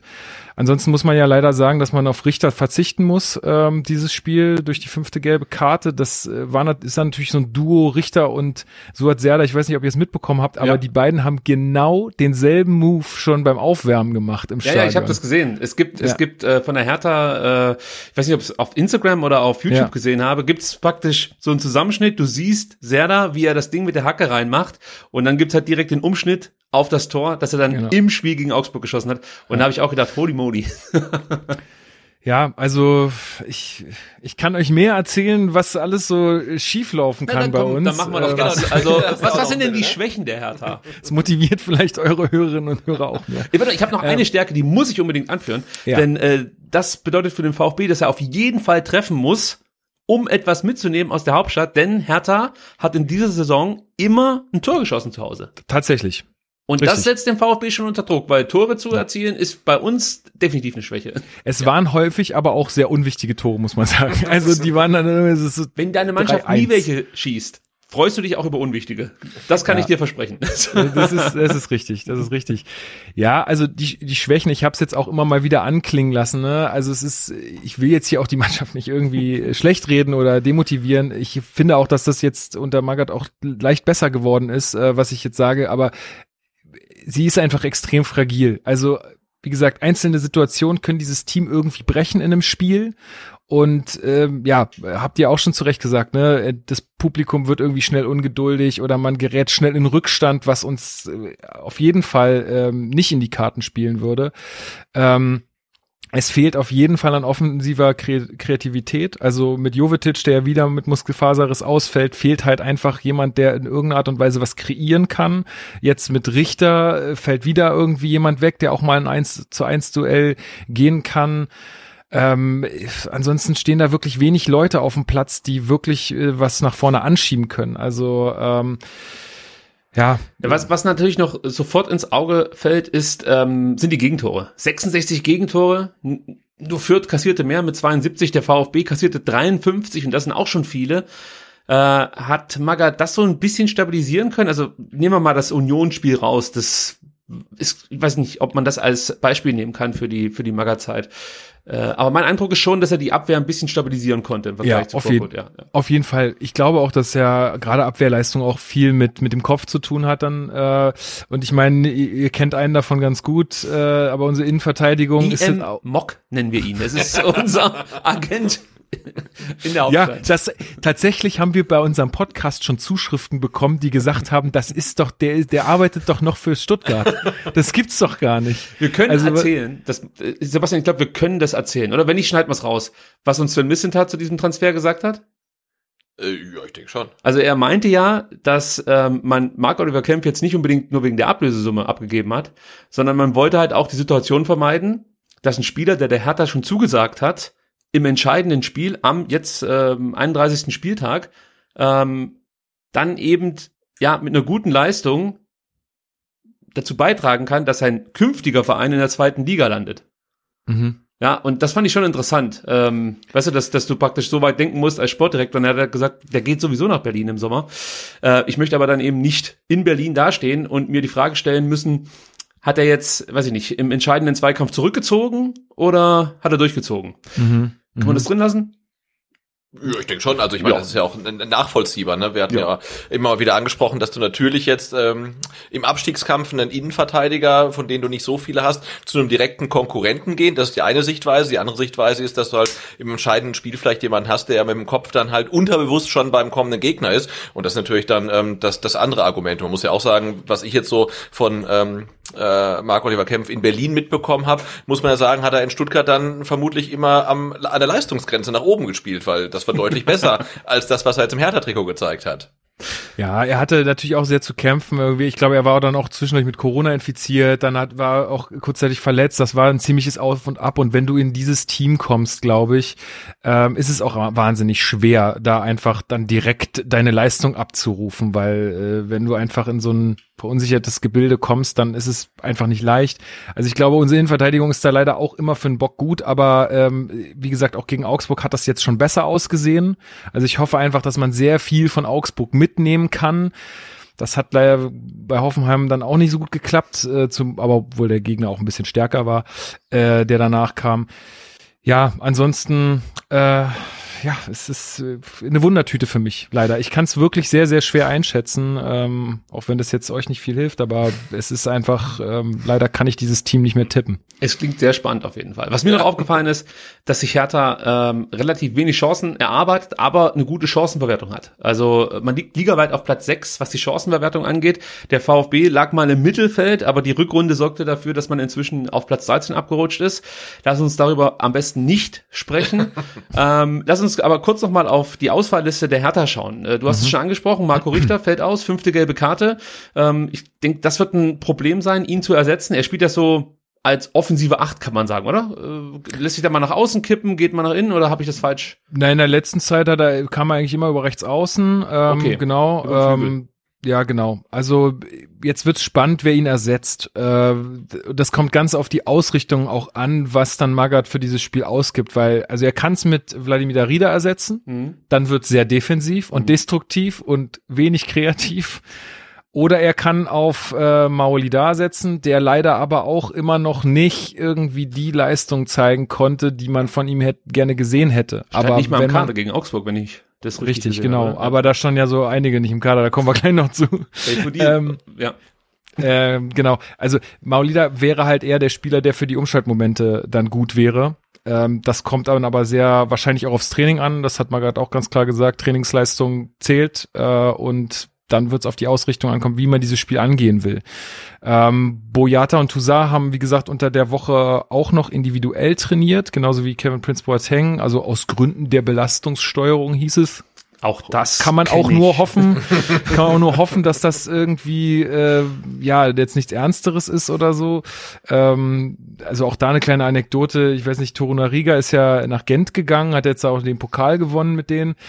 Da ist der nie verletzt und der hatte also öfter mal Leidenszeiten in Berlin. Ich das, Er führt dieselben Diskussionen wie wir beim VfB. Ja, es sind wirklich genau die vertraut, Diskussionen. ne? Ja, ja. Ständig fallen die Spieler aus. Es sind immer Muskelverletzungen. Wie kann denn das sein? Müssen wir da nicht mal schauen, ob die, weiß ich nicht, äh, in Sachen in Sachen Ernährung was umstellen müssen oder ob der Ja. Verein anders trainieren lassen muss. Es sind dieselben Diskussionen.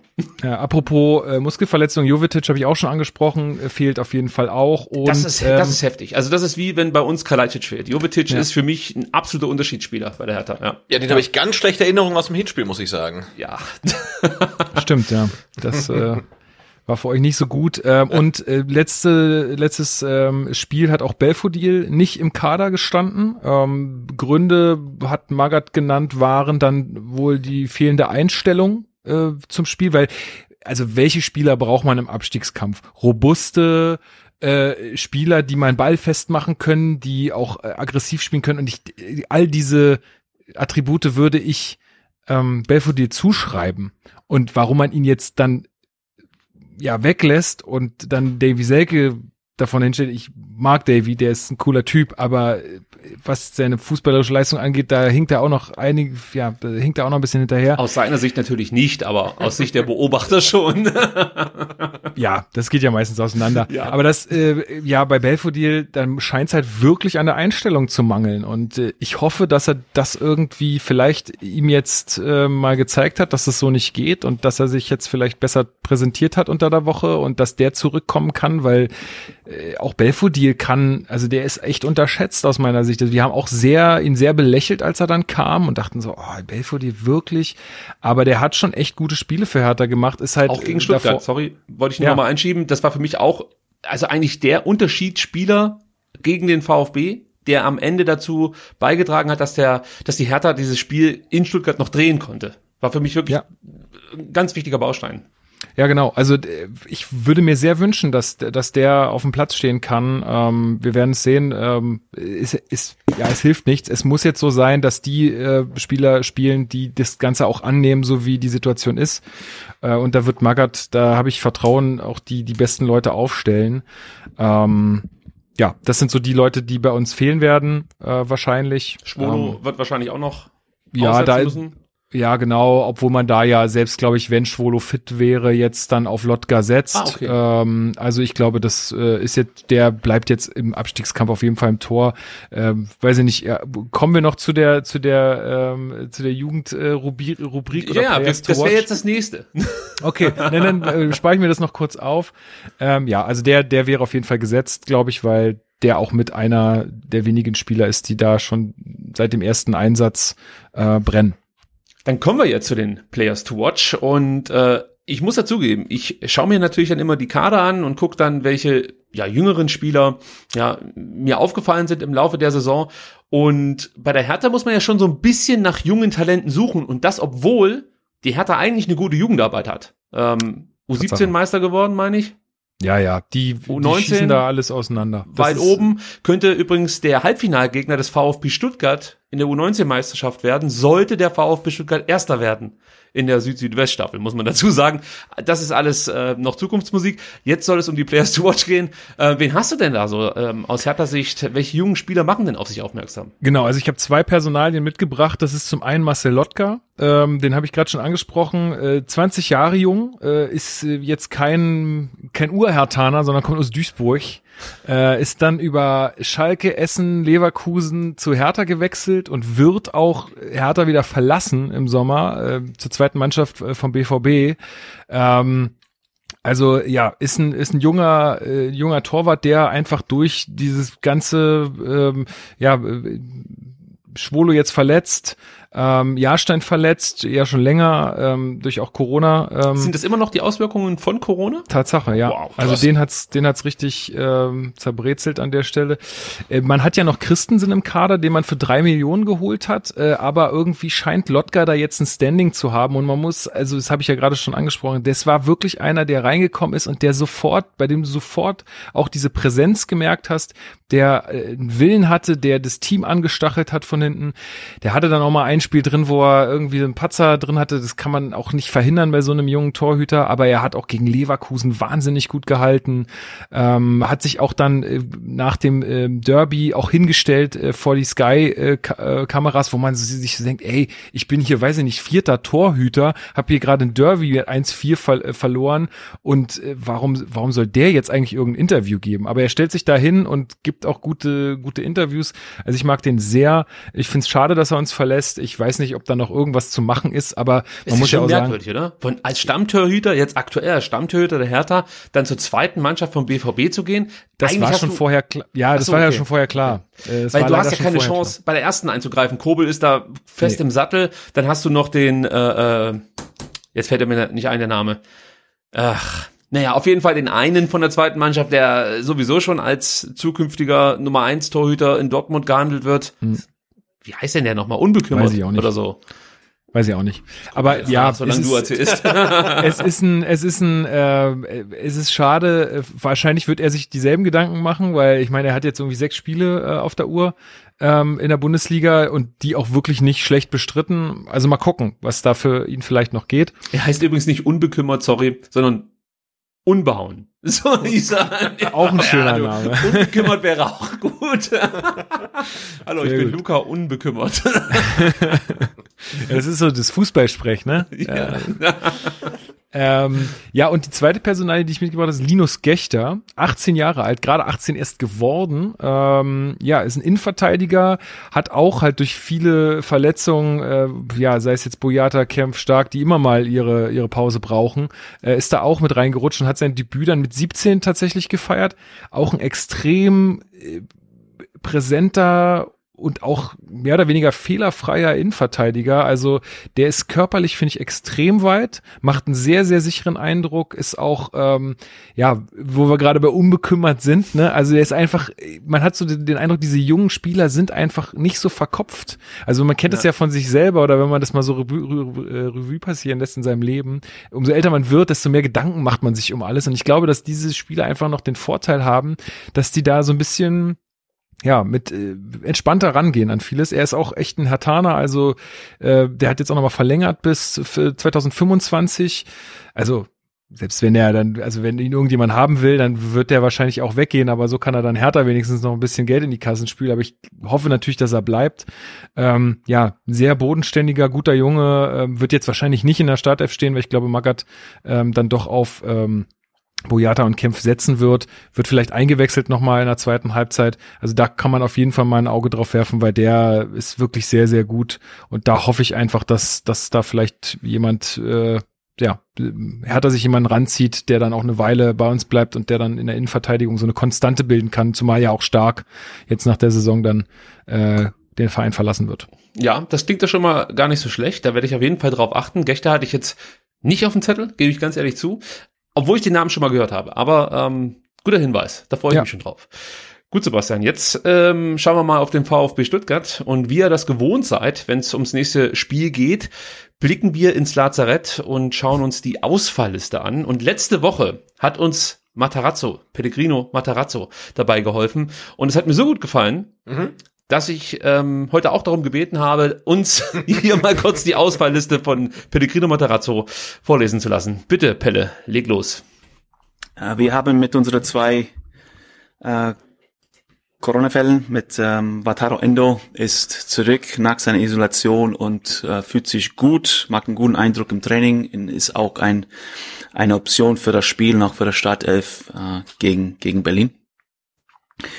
Äh, Atakan Karazor äh, nach seiner Isolation ist äh, beziehungsweise ist freigetestet worden. Er hat noch keine Belastungstest. Morgen früh macht er einen Belastungstest und abhängig wie das verläuft, wird er dementsprechend einsteigen morgen Nachmittag mit entweder Individualtraining oder mit Mannschaftstraining und werden wir dementsprechend sehen, ob er eine Option sein kann für das Spiel. Äh, noch zu melden ist äh, nur noch das Clinton Mola äh, seit Ende letzter Woche Knieprobleme hat, eine Reizung im Knie, die ihm verhindert, auch im Mannschaftstraining teilnehmen zu können, ist ähm, dann auch für dieses Wochenende keine Option für das Spiel. Sonst keine Veränderung bei die Langzeitverletzten oder die Teiltrainingsspieler. So, und da kläre ich jetzt noch ganz kurz auf, was er damit meint, damit wir das rund machen. Also natürlich, Naui Ahamada fehlt weiterhin aufgrund seines Zehenbruchs. Äh, über Nicolas Nate wurde endlich mal wieder gesprochen. Der äh, befindet sich in der Reha. Das ist die eigentlich schlechte Nachricht, weil man dachte nach dieser ähm, Arthroskopie aufgrund des freiliegenden Gelenkkörpers im Knie, dass er eigentlich etwas früher vielleicht zurückkommen könnte, aber jetzt hört sich eher danach an, dass die Saison für ihn gelaufen ist. Daniel Didavi, wie immer Fitnessprobleme. Mosanko ähm, ist im Teamtraining, macht da auch schon einiges mit und es ähm, deutet sich an, dass er vielleicht für die letzten Spiele noch ein Kaderkandidat werden könnte. Also das wäre natürlich so der Traum, dass der gegen Köln eingewechselt wird, irgendwie in der 85. Minute und das entscheidende Tor macht. Ähm, aber ganz ehrlich, darüber möchte ich jetzt noch gar nicht nachdenken. Genau. Silas Katompa im Wumpa, äh, auch bei ihm Aufbautraining nach Schulterluxation, da hat sich auch nichts geändert. Clinton Mola ist vielleicht ganz interessant, weil er eben jetzt aufgrund einer neuen Verletzung ausfällt, nicht aufgrund der Hüfte. Ähm, und Leon Reichert von der U19 wieder mittrainieren durfte. Und es könnte natürlich sein, dass Leon Reichert so ein Stück weit Clinton Mola hier den Rang abläuft, weil er spielt ja auf einer ähnlichen Position, nicht ja. als Halbverteidiger, klar, aber eben als linker Verteidiger, was ja auch Clinton Mola spielen könnte. Und zu Atakan Karasor möchte ich auch noch kurz was sagen. Also da wissen wir jetzt noch nicht hundertprozentig, ob er tatsächlich zur Verfügung steht am Sonntag. Vieles deutet darauf hin, dass er im Kader stehen wird, aber einfach noch nicht spielfit ist oder beziehungsweise ja. noch nicht über 90 Minuten gehen kann. Ist, ja. So sieht's aus. Und was man auch berücksichtigen sollte, Atta hat jetzt eine Corona-Infektion hinter sich. Wir wissen natürlich nicht, ob mit oder ohne Symptome, aber er ist Moslem und befindet sich aktuell im Ramadan. Das heißt, wenn du so eine Corona-Infektion hast, plus dann noch Ramadan, ich weiß nicht, ob sich das mhm. ähm, ja verträgt. Er ist natürlich Leistungssportler. Es wird jetzt nicht so sein wie bei uns, dass wenn wir mal zwei Tage im Bett liegen und nichts essen und nichts trinken, wir nicht mehr bewegungsfähig sind. So schlimm wird es nicht sein. Aber es würde mich sehr wundern, wenn er am Sonntag in der Startelf stehen würde. Ähm, und da sind wir gleich schon beim Thema, Sebastian. Genau, was ist mit äh, eigentlich mit äh, Matteo Klimowitz? Der ist im Kanzler Loch. Nee, Matteo Klimowitz ist fit. Dem, da reicht halt einfach nicht für den Kader. Der spielt genau, bei der zweiten Mannschaft. Genau, das ist ja quasi das Loch, ne? Weil er doch bei der zweiten, Immer bei der zweiten sehen wir ihn bei der zweiten nicht gespielt, äh, die Eckloff wurde eingewechselt, sprechen wir später noch drüber, aber also der ist erstmal komplett außen vor, obwohl er fit ist. Ja, so sieht's momentan aus, muss man leider sagen. Ja, aus Sicht von Matteo. Ja. Ähm, und vielleicht sollte man auch ganz kurz noch erwähnen, Hiroki Ito mit seinem Nasenbeinbruch. Ähm, er kann spielen, also es ist wohl ein Nasenbeinbruch. Möglicherweise muss er auch operiert werden, nach der Saison allerdings. Ähm, und ich habe auf Twitter gelesen, dass, dass manche da so ein bisschen der medizinischen Abteilung ähm, ja etwas, äh, wie soll man sagen, also man hat nicht nachvollziehen können, dass man Hiriko, Hir Hiroki mit diesem Nasenbeinbruch hat weiterspielen lassen in, in Mainz. Jetzt sag ich wieder als alter MMAler, das ist nicht, nicht, so schlimm. Nicht schneuzen, nicht schneuzen. Nicht schneuzen haben wir gelernt am Dienstag, aber ganz wichtig ist halt, es ist gar nicht so schlimm, wie man denken mag. Also äh, das Schlimmste bei einem Nasenbeinbruch ist eigentlich der Schmerz. Und es gibt schmerzhafte Nasenbeinbrüche und weniger schmerzhafte Nasenbeinbrüche. Und vielleicht hat er das Glück, dass der Bruch, weiß nicht, relativ gerade ist und ähm, es gar nicht so viel ausmacht. Also ich habe dann auch lesen können, dass das lebensgefährlich sei und was da alles passieren könnte. Das ist nicht so. Sonst müsstest du ja theoretisch jeden Boxkampf, jeden MMA-Kampf abbrechen, sobald einer was auf die Nase bekommt. Denn im Gegensatz zum Fußball wird anschließend beim MMA-Kampf versucht, genau diese Stelle nochmal zu treffen. Und in der Regel gelingt es den Gegnern auch, diese Stelle mehrfach zu treffen. Und es führt nicht zum Tod des Gegners. Das kann ich hier an der Stelle bezeugen. ähm, deswegen macht euch da keine Sorgen. So ein Nasenbeinbruch ist für einen Fußballer nicht so schlimm wie zum Beispiel ein Beinbruch. Also, äh, sollte ja, mit, dem, mit dem spielst du eher selten weiter. Und bei Orel Mangala gab es ja die Probleme am Sprunggelenk. Ähm, die sind wohl nicht so gravierend wie zunächst befürchtet. befürchtet. Der konnte alle Trainingseinheiten mitgehen. Anfang der Woche natürlich ein bisschen dosierter, aber inzwischen ist er wieder voll dabei. Also das heißt, ähm, die zwei stehen zur Verfügung, Sebastian. Und jetzt sind wir beim Aufstellungstipp. Und es gibt schon ein paar Dinge, über die wir sprechen müssen. Also ähm, eigentlich über die sechs. Das ist das Thema. Ja. Gehst du damit, äh, was ich gesagt habe, dass Karasor wahrscheinlich keine Option für die Stadt F ist? Hab ich so äh, bei Matarazzo rausgehört, ne? Also wird im Kader stehen, aber startet nicht. Also stand jetzt, ne? Wenn er natürlich jetzt Belastungstest macht und noch irgendwie jetzt zwei, dreimal ähm, voll trainiert und fühlt sich gut, kann sich das ändern. Aber ich würde sagen, ähm, Stand Donnerstag Vormittag ähm, glaubt der Trainer nicht daran, dass Atakan Karasor äh, Startelf fit sein wird. Also was machen wir dann? Lassen wir die Viererkette so wie sie war, Anton auf der Sechs und Endo dann für Mangala? Oder sagst du, nee, ich möchte Ando, äh, Endo auf der 6 sehen und äh, lass dann lieber Mangala auf der 8. Ähm, also ich glaube, er wird die Viererkette nicht verändern. Okay. Äh, und das heißt, wir brauchen ja einen Platz für äh, Waldemar Anton. Und ich finde, er hat das in Mainz ja okay gemacht. Nee, er, hat, er hat's gut gemacht. Also man muss natürlich sehen, wie gesagt, defensiv war das sogar top. Äh, ja. Offensiv ist es halt anders, als es Karasor spielt, aber nicht schlecht. Genau. Und jetzt halt die Frage, ähm, brauchst du jetzt halt eine sehr defensive Sechs mit Anton ähm, gegen Berlin oder hast du da eher ein bisschen mehr um Offensivpower? Ähm, aber ich glaube, Anton spielt wieder auf der Sechs.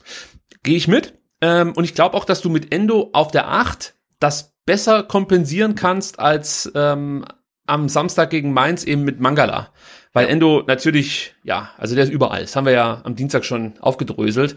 Und mir wäre einfach nur wichtig, dass Orel Mangala nicht spielt. Sorry, ich muss es einfach so sagen. Ja. Aber er ist mir momentan einfach, ähm, ja, nicht er ist einfach keine Hilfe aktuell. Ist, ist so mein Gefühl. Äh, deswegen würde ich tatsächlich sagen, wir lassen die Viererkette, wie sie war, spielen dann mit Endo ähm, auf der Acht. Der kann sich dann auch zurückfallen lassen, ja, wenn es halt so sein muss und eben mit Anton zusammen eine Doppelsechs spielen oder eben dann als, äh, äh, ich sag mal, äh, strukturgebender Spieler auf der Acht spielen. Und ähm, daneben dann Chris Führig, als offensive Acht und ähm, vorne dann die drei, die eigentlich jetzt auch immer gespielt haben, Tomasz, ja. Kalajdzic, Mamouche. Die Frage ist natürlich schon, ob man bei Mamouche mal darüber nachdenken kann, ihn auf die Bank zu setzen oder ob die Qualität einfach zu groß ist. Er hat ja die Qualitäten. Ähm, wer bietet sich an, ist halt die Frage. Eric Tommy hat das immer ganz ordentlich gemacht, als er reinkam, aber reicht das schon aus, um mhm. ihn dann direkt von Anfang an zu bringen? Würdest du da was ändern, deiner Meinung nach? Ähm, nee, also ich würde gerne sagen, komm, dann lass doch mal den Mamouche von der Bank kommen und ähm, starte mit ähm, Tommy oder TBD vielleicht, aber ich glaube, da ist ein Mamouche dann halt leider dann doch zu gut einfach und hat zu viel Qualität, die er dann halt nicht immer, aber punktuell abruft und insofern glaube ich nicht, dass es einen ähm, Weg an den dreien da vorne, die du genannt hast, äh, vorbeigibt. Ja, also Kalajdzic sowieso nicht. Und wie gesagt, ja. es kann schon sein, dass Matarazzo sagt, komm, wir, wir ändern mal was auf den Außenpositionen. Du hast es gerade eben schon gesagt, TBD, äh, der relativ früh eingewechselt wurde gegen Mainz. Ähm, ja, oder du kannst natürlich, was wir jetzt überhaupt nicht besprochen haben, du kannst natürlich auch mit Mangala und Endo auf der Acht spielen, dahinter Anton, und ähm, dann ziehst du Führig vor und Mamouche sitzt auf der Bank und Tomasch sitzt auf der Bank. Also wir müssen uns jetzt festlegen.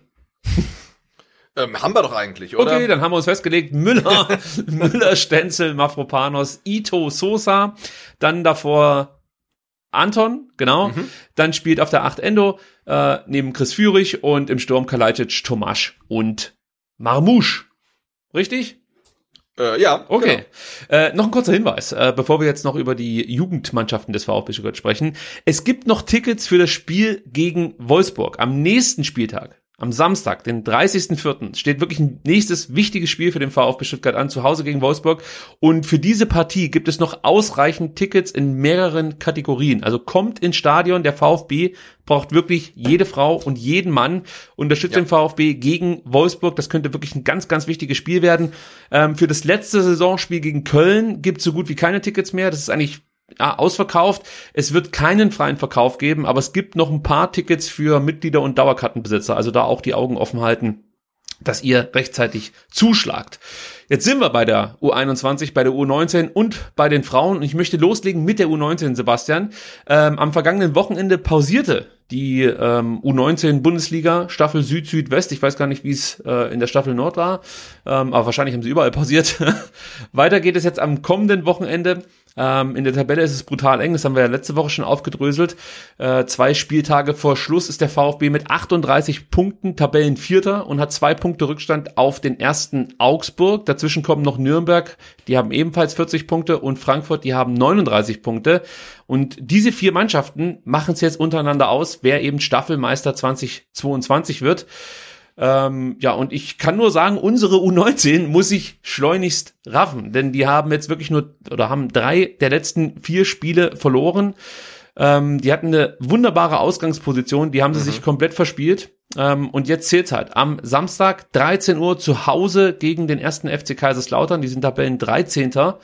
Äh, und die doofe Situation ist halt einfach folgende der VfB kann machen, was er will. Also der kann alle Spiele gewinnen. Solange die davor auch gewinnen, gibt es keine sich, direkten Duelle ja, mehr. Wird sich nicht okay. mehr ähm, viel ändern. Es gibt überhaupt keine direkten Duelle mehr. alle Mannschaften, ähm, die um den Titel spielen, spielen dann eher gegen, ich sag mal, ja, niedrig gerankte Mannschaften. Ich habe mir das mal angeguckt. Da gibt's auch wenig Hoffnung, dass jetzt ähm, ja, dass es halt einfach zu schwere Aufgaben sein könnten für Nürnberg, für Augsburg oder für Frankfurt. Das ist alles, alles machbar. Wir müssen jetzt darauf hoffen, dass die einfach mit dem Druck nicht umgehen können. Also Frankfurt spielt gegen Unterhachingen, da könnte vielleicht was gehen für. Der VfB hat da gepatzt, ne? Ja, und die sind auch gut dabei eigentlich. Äh, Nürnberg spielt gegen den KSC. Ich glaube, der KSC ergibt sich einfach, ähm, nur um dem VfB hier alle Chancen zu nehmen. Augsburg trifft auf Darmstadt. Ja, da sehe ich jetzt auch nicht so große Chancen, ähm, dass Darmstadt da was holt, aber wer weiß. Also wir müssen jetzt erstmal unser Spiel gewinnen und dann darauf hoffen, dass die davor irgendwie patzen. Und am letzten Spieltag gibt's ja dann das große Duell gegen die Kickers. Ähm, das müssten wir dann auch gewinnen. Augsburg spielt in Heidenheim, äh, Frankfurt in Lautern und Nürnberg in ähm, oder bei Waldorf Astoria, da ist halt auch noch das Ding, alle spielen auswärts am letzten Spieltag, alle Mannschaften. Außer der VfB, der hat so ein kleines Heimspiel, könnte man sagen, gegen die Kickers. Ja. Wir könnten zu einem Heimspiel machen. Mhm. Du weißt, was ja, ich meine. Ja. Also, Leute, 30.04., 13 Uhr, der VfB auf der Waldau. Ja, alle anderen U19-Mannschaften spielen, wie gesagt, auswärts. Geht dahin, macht dieses Stadion rot, lasst es nicht blau werden. Ihr wisst, was ich meine. Es könnte echt entscheidend sein. Cooles Finale. U21. Die U21, Sebastian, hat einen Lauf. Denn ja, Wahnsinn, oder? Die gewinnen jetzt in, in drei Spielen mehr als gefühlt in den zehn Spielen zuvor. Nämlich dreimal, ne? Also drei Spiele, neun Punkte. Komplett surreal.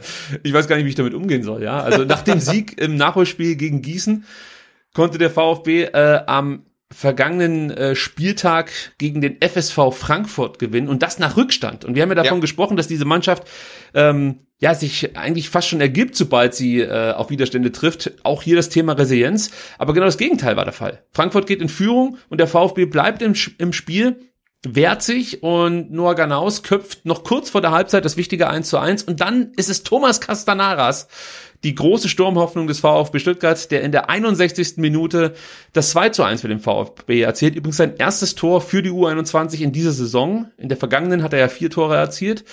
Über die U19 braucht man, glaube ich, nicht sprechen. Ich glaube, da hat er 912 Tore erzielt in den letzten fünf Spielen. Nein, wie viel sind es? Ich glaube, 28 oder so. Äh, ja, auf jeden Fall eine es Menge. Viele. Ja, also. es sind viele. Ähm, auf jeden Fall für den VfB ganz, ganz wichtige drei Punkte. Und gestern folgte dann der nächste Hammer. Ja, wieder mal stand ein Nachholspiel an. Diesmal gegen Steinbach-Heiger, immerhin Vierter in der Regionalliga Südwest. Genau, haben sich aber am letzten Spieltag zuvor, glaube ich, mit der Niederlage gegen den Tabellenführer mehr oder weniger aus dem Titelrennen verabschiedet. Also ich glaube, da gab es dann vermutlich schon so einen kleinen Spannungsabfall, weil sie nicht mehr ganz äh, vorne mitspielen konnten. Und ja. das hat sich dann die U21 gleich zunutze gemacht. Ja, und wie? Julian oh ja. Kudalla, unser Top-Talent, das wir äh, ja hochgejubelt haben in der Hinrunde. Ja, der Shootingstar der Hinrunde. Und was haben wir letzte Woche gesagt? Er ist zurück und jetzt bestätigt er es mit einem unglaublichen Tor. Schaut es euch an auf äh, jungundwild.de oder was auch immer. Also auf jeden Fall irgendein so äh, YouTube-Kanal, äh, den der VfB betreibt. Da habe ich das Tor gesehen von Julian ja. Kudala aus 16 Metern. Fantastisches Tor. Ähm, das war das 1 zu 0. Das 2 zu 0 fällt dann in der 90. Minute. Äh, Luca Bazzoli köpft das nach einem Celebi-Freistoß. Auch schön, ja. Auch toll toll gemacht, gar keine Frage. Und man kann jetzt tatsächlich sagen, der VfB hat sich eigentlich damit genügend Luft verschafft im Rennen um den Klassenerhalt. Man steht jetzt auf Platz 10, hat sieben Punkte Vorsprung auf den ersten Abstiegsplatz, äh, der aktuell von Groß Asbach belegt wird. Und es sind ja nur noch vier Spieltage, oder? Ja. Ja, also das müsste eigentlich reichen, auch wenn man ganz am Ende gegen Offenbach und gegen Ulm wahrscheinlich keine Punkte holen wird. Das sind die absoluten Übermannschaften in unserer ja. Liga da. Aber ja, also das, das muss jetzt reichen. Gegen Elversberg vielleicht noch irgendwie ein bisschen was mitnehmen. Das wäre schön. Ja, ähm, ich dachte, ja, du willst vielleicht noch was dazu sagen. Scheint, scheint, genau, scheint äh, Noah Ganaus zu sein, ne? Also der irgendwie jetzt richtig eingeschlagen hat. Der hat richtig eingeschlagen. Der äh, das war echt ein cleverer Wintertransfer, muss man sagen. Ähm, der macht seine Tore und vor allen Dingen bringt er auch eine gewisse Mentalität mit, die mir sehr, sehr gut gefällt. Also ja. das ist einer, äh, der strahlt auch was aus, sowieso aufgrund seiner Größe, aber auch aufgrund äh, des Einsatzes, den er immer wieder ähm, Spiel für Spiel an den Tag legt. Und ähm, ja, wenn ihr Noah mal spielen sehen wollt, habt ihr die Gelegenheit am kommenden Sonntag um 14 Uhr zu Hause gegen Homburg. Vielleicht gelingt dem VfB Stuttgart der vierte Sieg in Folge. Das haben sie in der Saison nicht einmal geschafft. Es gab mal drei Siege in Folge, da sind wir jetzt auch wieder. Und sollten sie gegen Homburg gewinnen, wäre es der vierte Sieg in Folge und natürlich dann, da lege ich mich fest, der Klassenerhalt. Ja. Also da sowohl Gießen ähm, wie auch äh, Frankfurt und ich glaube ja auch ähm, Steinbach-Heiger aus Hessen sind und Homburg, wenn ich meine Geografiekenntnisse auch aus Hessen kommt, ähm, dann könnte es sein, dass man den Viererpack ähm, gegen die Hessen jetzt schnürt. Ja, früher übrigens mal Bad Homburg, oder? Das wurde, glaube ich, aberkannt, der Kur-Stadtstatus. Ach so. Naja. Naja. Guckt mal, was ihr hier noch lernen könnt in unserem Podcast. Aber Bad Homburg ist nicht das Homburg mit dem, mit der, mit der London-Werbung auf dem Trikot, oder doch? Ähm, da sage ich nichts zu. Weil ich es nicht weiß. Nein, keine Ahnung. Ich weiß aber noch was anderes. Im Endsport gibt's noch Trainingsverstärkung für die U21, denn Henri Chase ist mittlerweile in Stuttgart und war auch in Mainz, Sebastian. Genau, er wurde in Mainz gespottet und es wurden äh, Fotos zugespielt genau. Äh, von Henry Chase mit äh, Entourage in Mainz ähm, auf der Tribüne sitzend. Sagt man jetzt Henri oder Henry? Weiß ich nicht. Also die Japaner sagen Henri. Henri. Aber es klingt so merkwürdig. Komm, wir sagen Henry. Es klingt viel Ja. cooler. Henry Chase ähm, ist im Training dabei bei der U21. Ich denke, er wird nicht spielen dürfen. Also Weiß auch gar nicht, ob der dann, hat er schon eine Spielerlaubnis, hat er keine? Also kann man einfach so rein. Guckt man da überhaupt drauf in der Regionalliga? Also, Wahrscheinlich ist es so wie, wie, wie bei uns auf dem Dorf in der F-Jugend, dass man irgendwie den Spielerpass dann von irgendjemandem genommen hat, der so ähnlich aussah wie ein. wie den man schicken wir selbst. einfach mit Dani Didavi Spielerpass äh, auf, auf, aufs Feld. Also Dani von, Didavi von ähnliche 1995, Frisur. ja. Ja, genau. Ja, also das müsste funktionieren. Kommen wir zu den VfB-Frauen. Ähm, unsere VfB-Frauen, ähm, die spielten am Ostermontag gegen Alba Weiler und da gelang durchaus ein Achtungserfolg, denn gegen den Tabellenzweiten spielte man 0-0. Also das ist schon mal nicht schlecht. Und ähm, ja, die VfB-Frauen bleiben jetzt Siebter, haben fünf Punkte Rückstand auf Platz fünf, den ersten Nicht-Abstiegsplatz. Und ähm, der wird aktuell belegt von Frauen Biburg. Und gegen die geht es an am kommenden Sonntag. Also nochmal ein ganz wichtiges Spiel um den Kampf, ähm, um den Klassenerhalt. Äh, und ich schaue gerade nach, es sind jetzt nur noch vier Spieltage. Ja. Das könnte eng werden. Genau, du hast gesagt, der erste Nicht-Abstiegsplatz. Das bedeutet natürlich aber nicht, dass man auf Platz sechs oder sieben liegend zwangsläufig absteigt. Steigt. Nein, man spielt auch da eine Relegation. Genau, du hast nachgefragt mit dem Ja, weil ich, ich Vertikalpass-Account. wusste nicht, weil Ich wusste es da auch gab nicht. ja auch verschiedene Stimmen, weil es hätte ja auch sein können, dass es davon abhängig ist, wie viele Mannschaften von oben runterkommen. Ich dachte, Ähm, aus der- Champions League vielleicht oder so. Ja, aus der aus der zweiten Mannschaft, äh, aus der zweiten Liga, ähm, sorry, aus der zweiten ähm, Liga der der Frauen, äh, wer da auf den Abstiegsplätzen steht, aber nein, ähm, es äh, ist eine Relegation gegen die Regionalliga Staffel 1. Also auch ganz kompliziert irgendwie. Ja, genau. Also so habe ich es auch verstanden. Äh, Du spielst als Sechster ähm, der Staffel 2 gegen den Sechsten der Staffel 1 und als Siebter der Staffel 2 spielst du gegen den Fünften der Staffel 1. Das und macht Sinn. genau, die jeweiligen Verlierer steigen dann in die Oberliga ab. Genau, und es sieht fast so aus, als ob die Damen vom VfB Obertürkheim in die Relegation müssten. Ne? Also es ist noch, noch machbar, auf Platz 5 zu kommen, aber ja, es ist schon äh, nicht ganz so einfach. Wir glauben ans Wunder von Obertürkheim. So. So. Ähm, gut, letztes Thema für heute, kleiner Rausschmeißer. Thomas Hitzesberger war zu Gast im Phrasenmäher-Podcast. Ihr wisst es, es ist ein Bildprodukt, wir lehnen das eigentlich ab. Ich persönlich, ich habe es glaube ich hier auch schon mal gesagt, ähm, finde aber diesen ähm, Phrasenmäher-Podcast tatsächlich immer wieder interessant, weil es eine seltene Möglichkeit ist, ähm, hohe Funktionäre und Spieler mal über äh, ja eine längere Zeit bei einem Interview einfach zuzuhören. Also nicht geschrieben und dann nochmal äh, danach abgenommen, sondern dann wirklich über drei Stunden im Gespräch mit, ähm, wie heißt der, Drehmann? Kai. Dramann, Kai Dramann, genau. Ähm, das, das macht er auch immer ganz gut. Deswegen höre ich diesen Podcast gerne. Leider Gottes ist es halt ein Bildprodukt und eigentlich gehört es abgelehnt. Ähm, jetzt dachte ich mir, wenn Thomas Hitzesberger dabei ist, bietet es sich ja wahrscheinlich an für äh, Kai äh, Dramann mal über diese ganze VfB-Thematik, äh, ihr wisst es, Klaus Vogt-Konflikt und so weiter zu sprechen. Das hat er auch versucht, aber Thomas Hitzesberger hatte keinen Bock auf dieses Thema und wollte, wie gesagt, überhaupt nicht über dieses Theater sprechen. Völlig Ähm, überraschend, ha? ja, ja. Ich meine, ich kann mir auch vorstellen, dass die beiden wirklich so ein Gentleman Agreement Ja. geschlossen haben. Hey, das Thema ist durch, wir sprechen Ja, nicht mehr Abgehakt, darüber. ja. Genau. Absolut.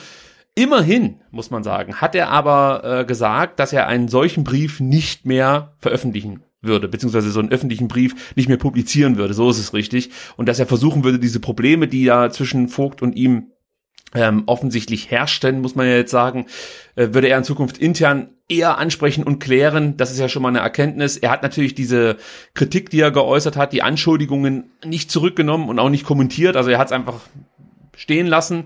Ähm, wäre ja auch eine Möglichkeit gewesen zu sagen, hey, äh, bei manchen Themen war ich drüber, aber er möchte dazu nichts sagen, müssen wir so akzeptieren, ist dann halt einfach so. Äh, was ich auch noch mitgenommen habe, war, ähm, dass er, glaube ich, sein Verhältnis zum VfB in erster Linie über die Mitarbeiter definiert und nicht so sehr über die über die Fans. Vielleicht hänge ich es auch zu hoch, aber ich habe immer irgend, irgendwie auf so ein Zeichen gewartet, dass er nochmal äh, auf die Beziehung zu den Fans abhebt. Und das einzige Mal, wenn er praktisch über Fans gesprochen hat, war das im Zusammenhang mit Social Media und wie er da aufs Maul bekommen hat.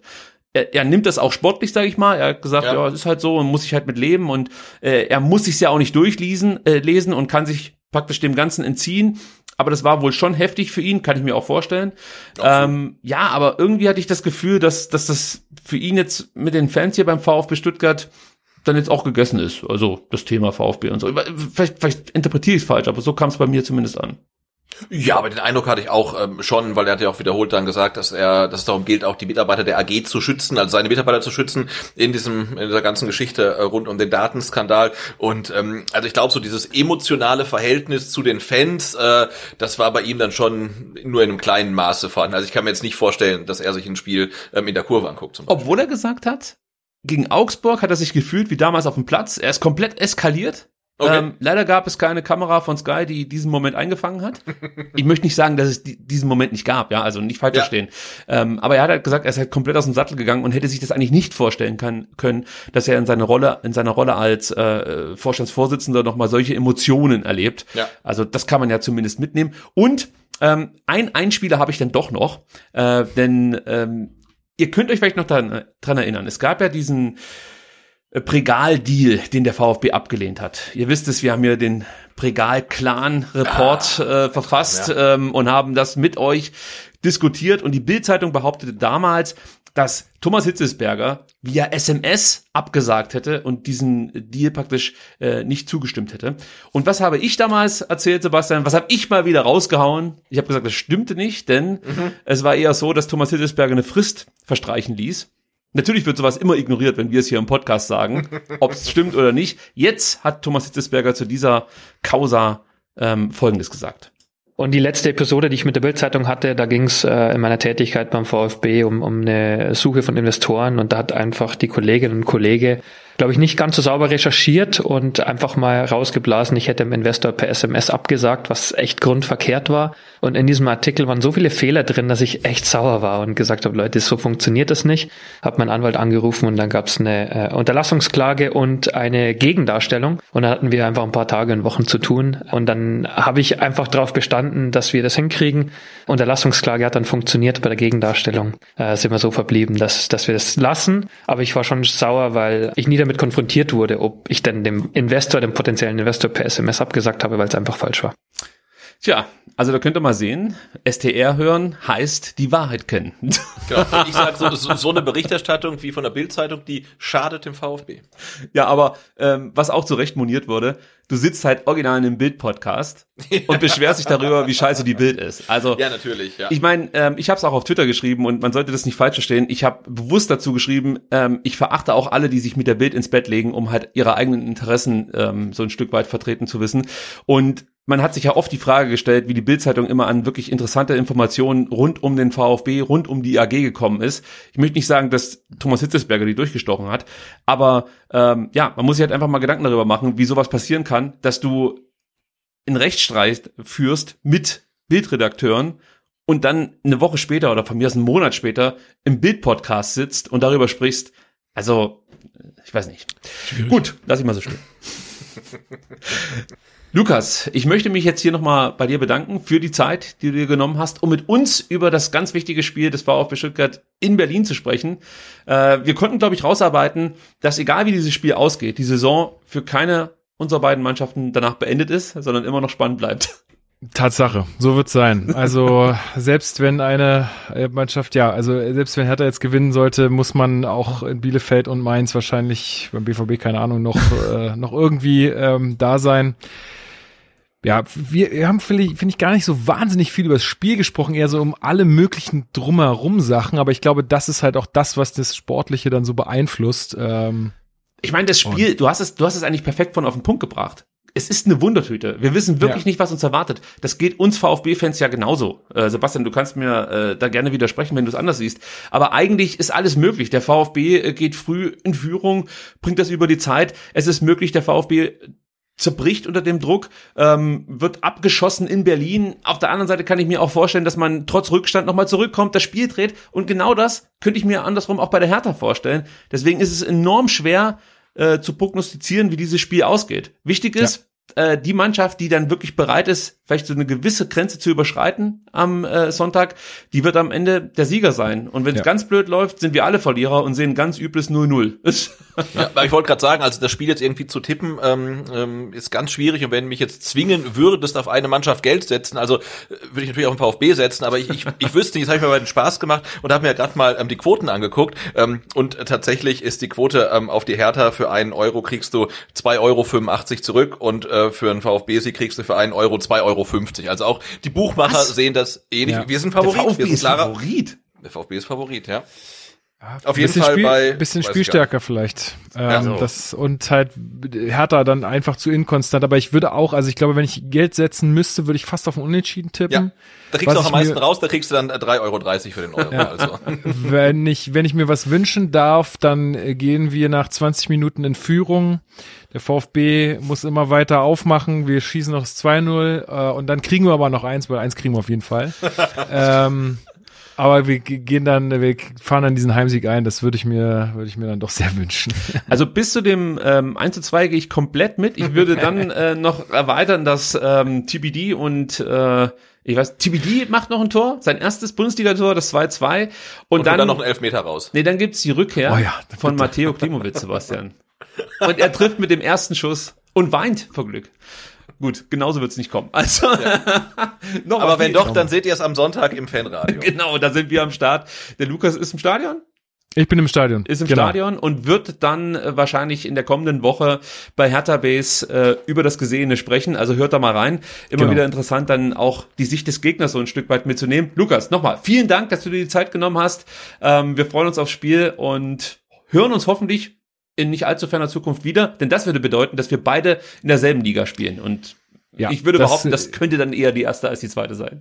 Auf jeden Fall. Nee, also mir hat auch äh, richtig viel Spaß gemacht. Äh, vielen, vielen Dank für die Einladung. Das ist, ehrt mich auch sehr. Ähm, und ähm, ja, schauen wir mal, dass wir, dass wir ein schönes Spiel sehen und äh, mit dem vielleicht jeweils besten Ende für uns beide. Ich, ich will jetzt hier nicht irgendwelche. Äh, das, das beste Ende wäre, wir bleiben also unsere Mannschaften beid, bleiben beide in der Bundesliga und dann ja. ist dieses Spiel am Ende auch egal, wie es ausgeht. So ist es. So ist es. Sebastian, auch an dich herzlichen Dank. Wir sehen uns wieder am Sonntag. So machen wir das. Ich freue mich drauf und ja. scheiß mir auch jetzt schon so ein bisschen in die, in die Hose, kann ich schon mal sagen. Also bis dann. bis dann, macht's gut. Macht's Ciao. Gut.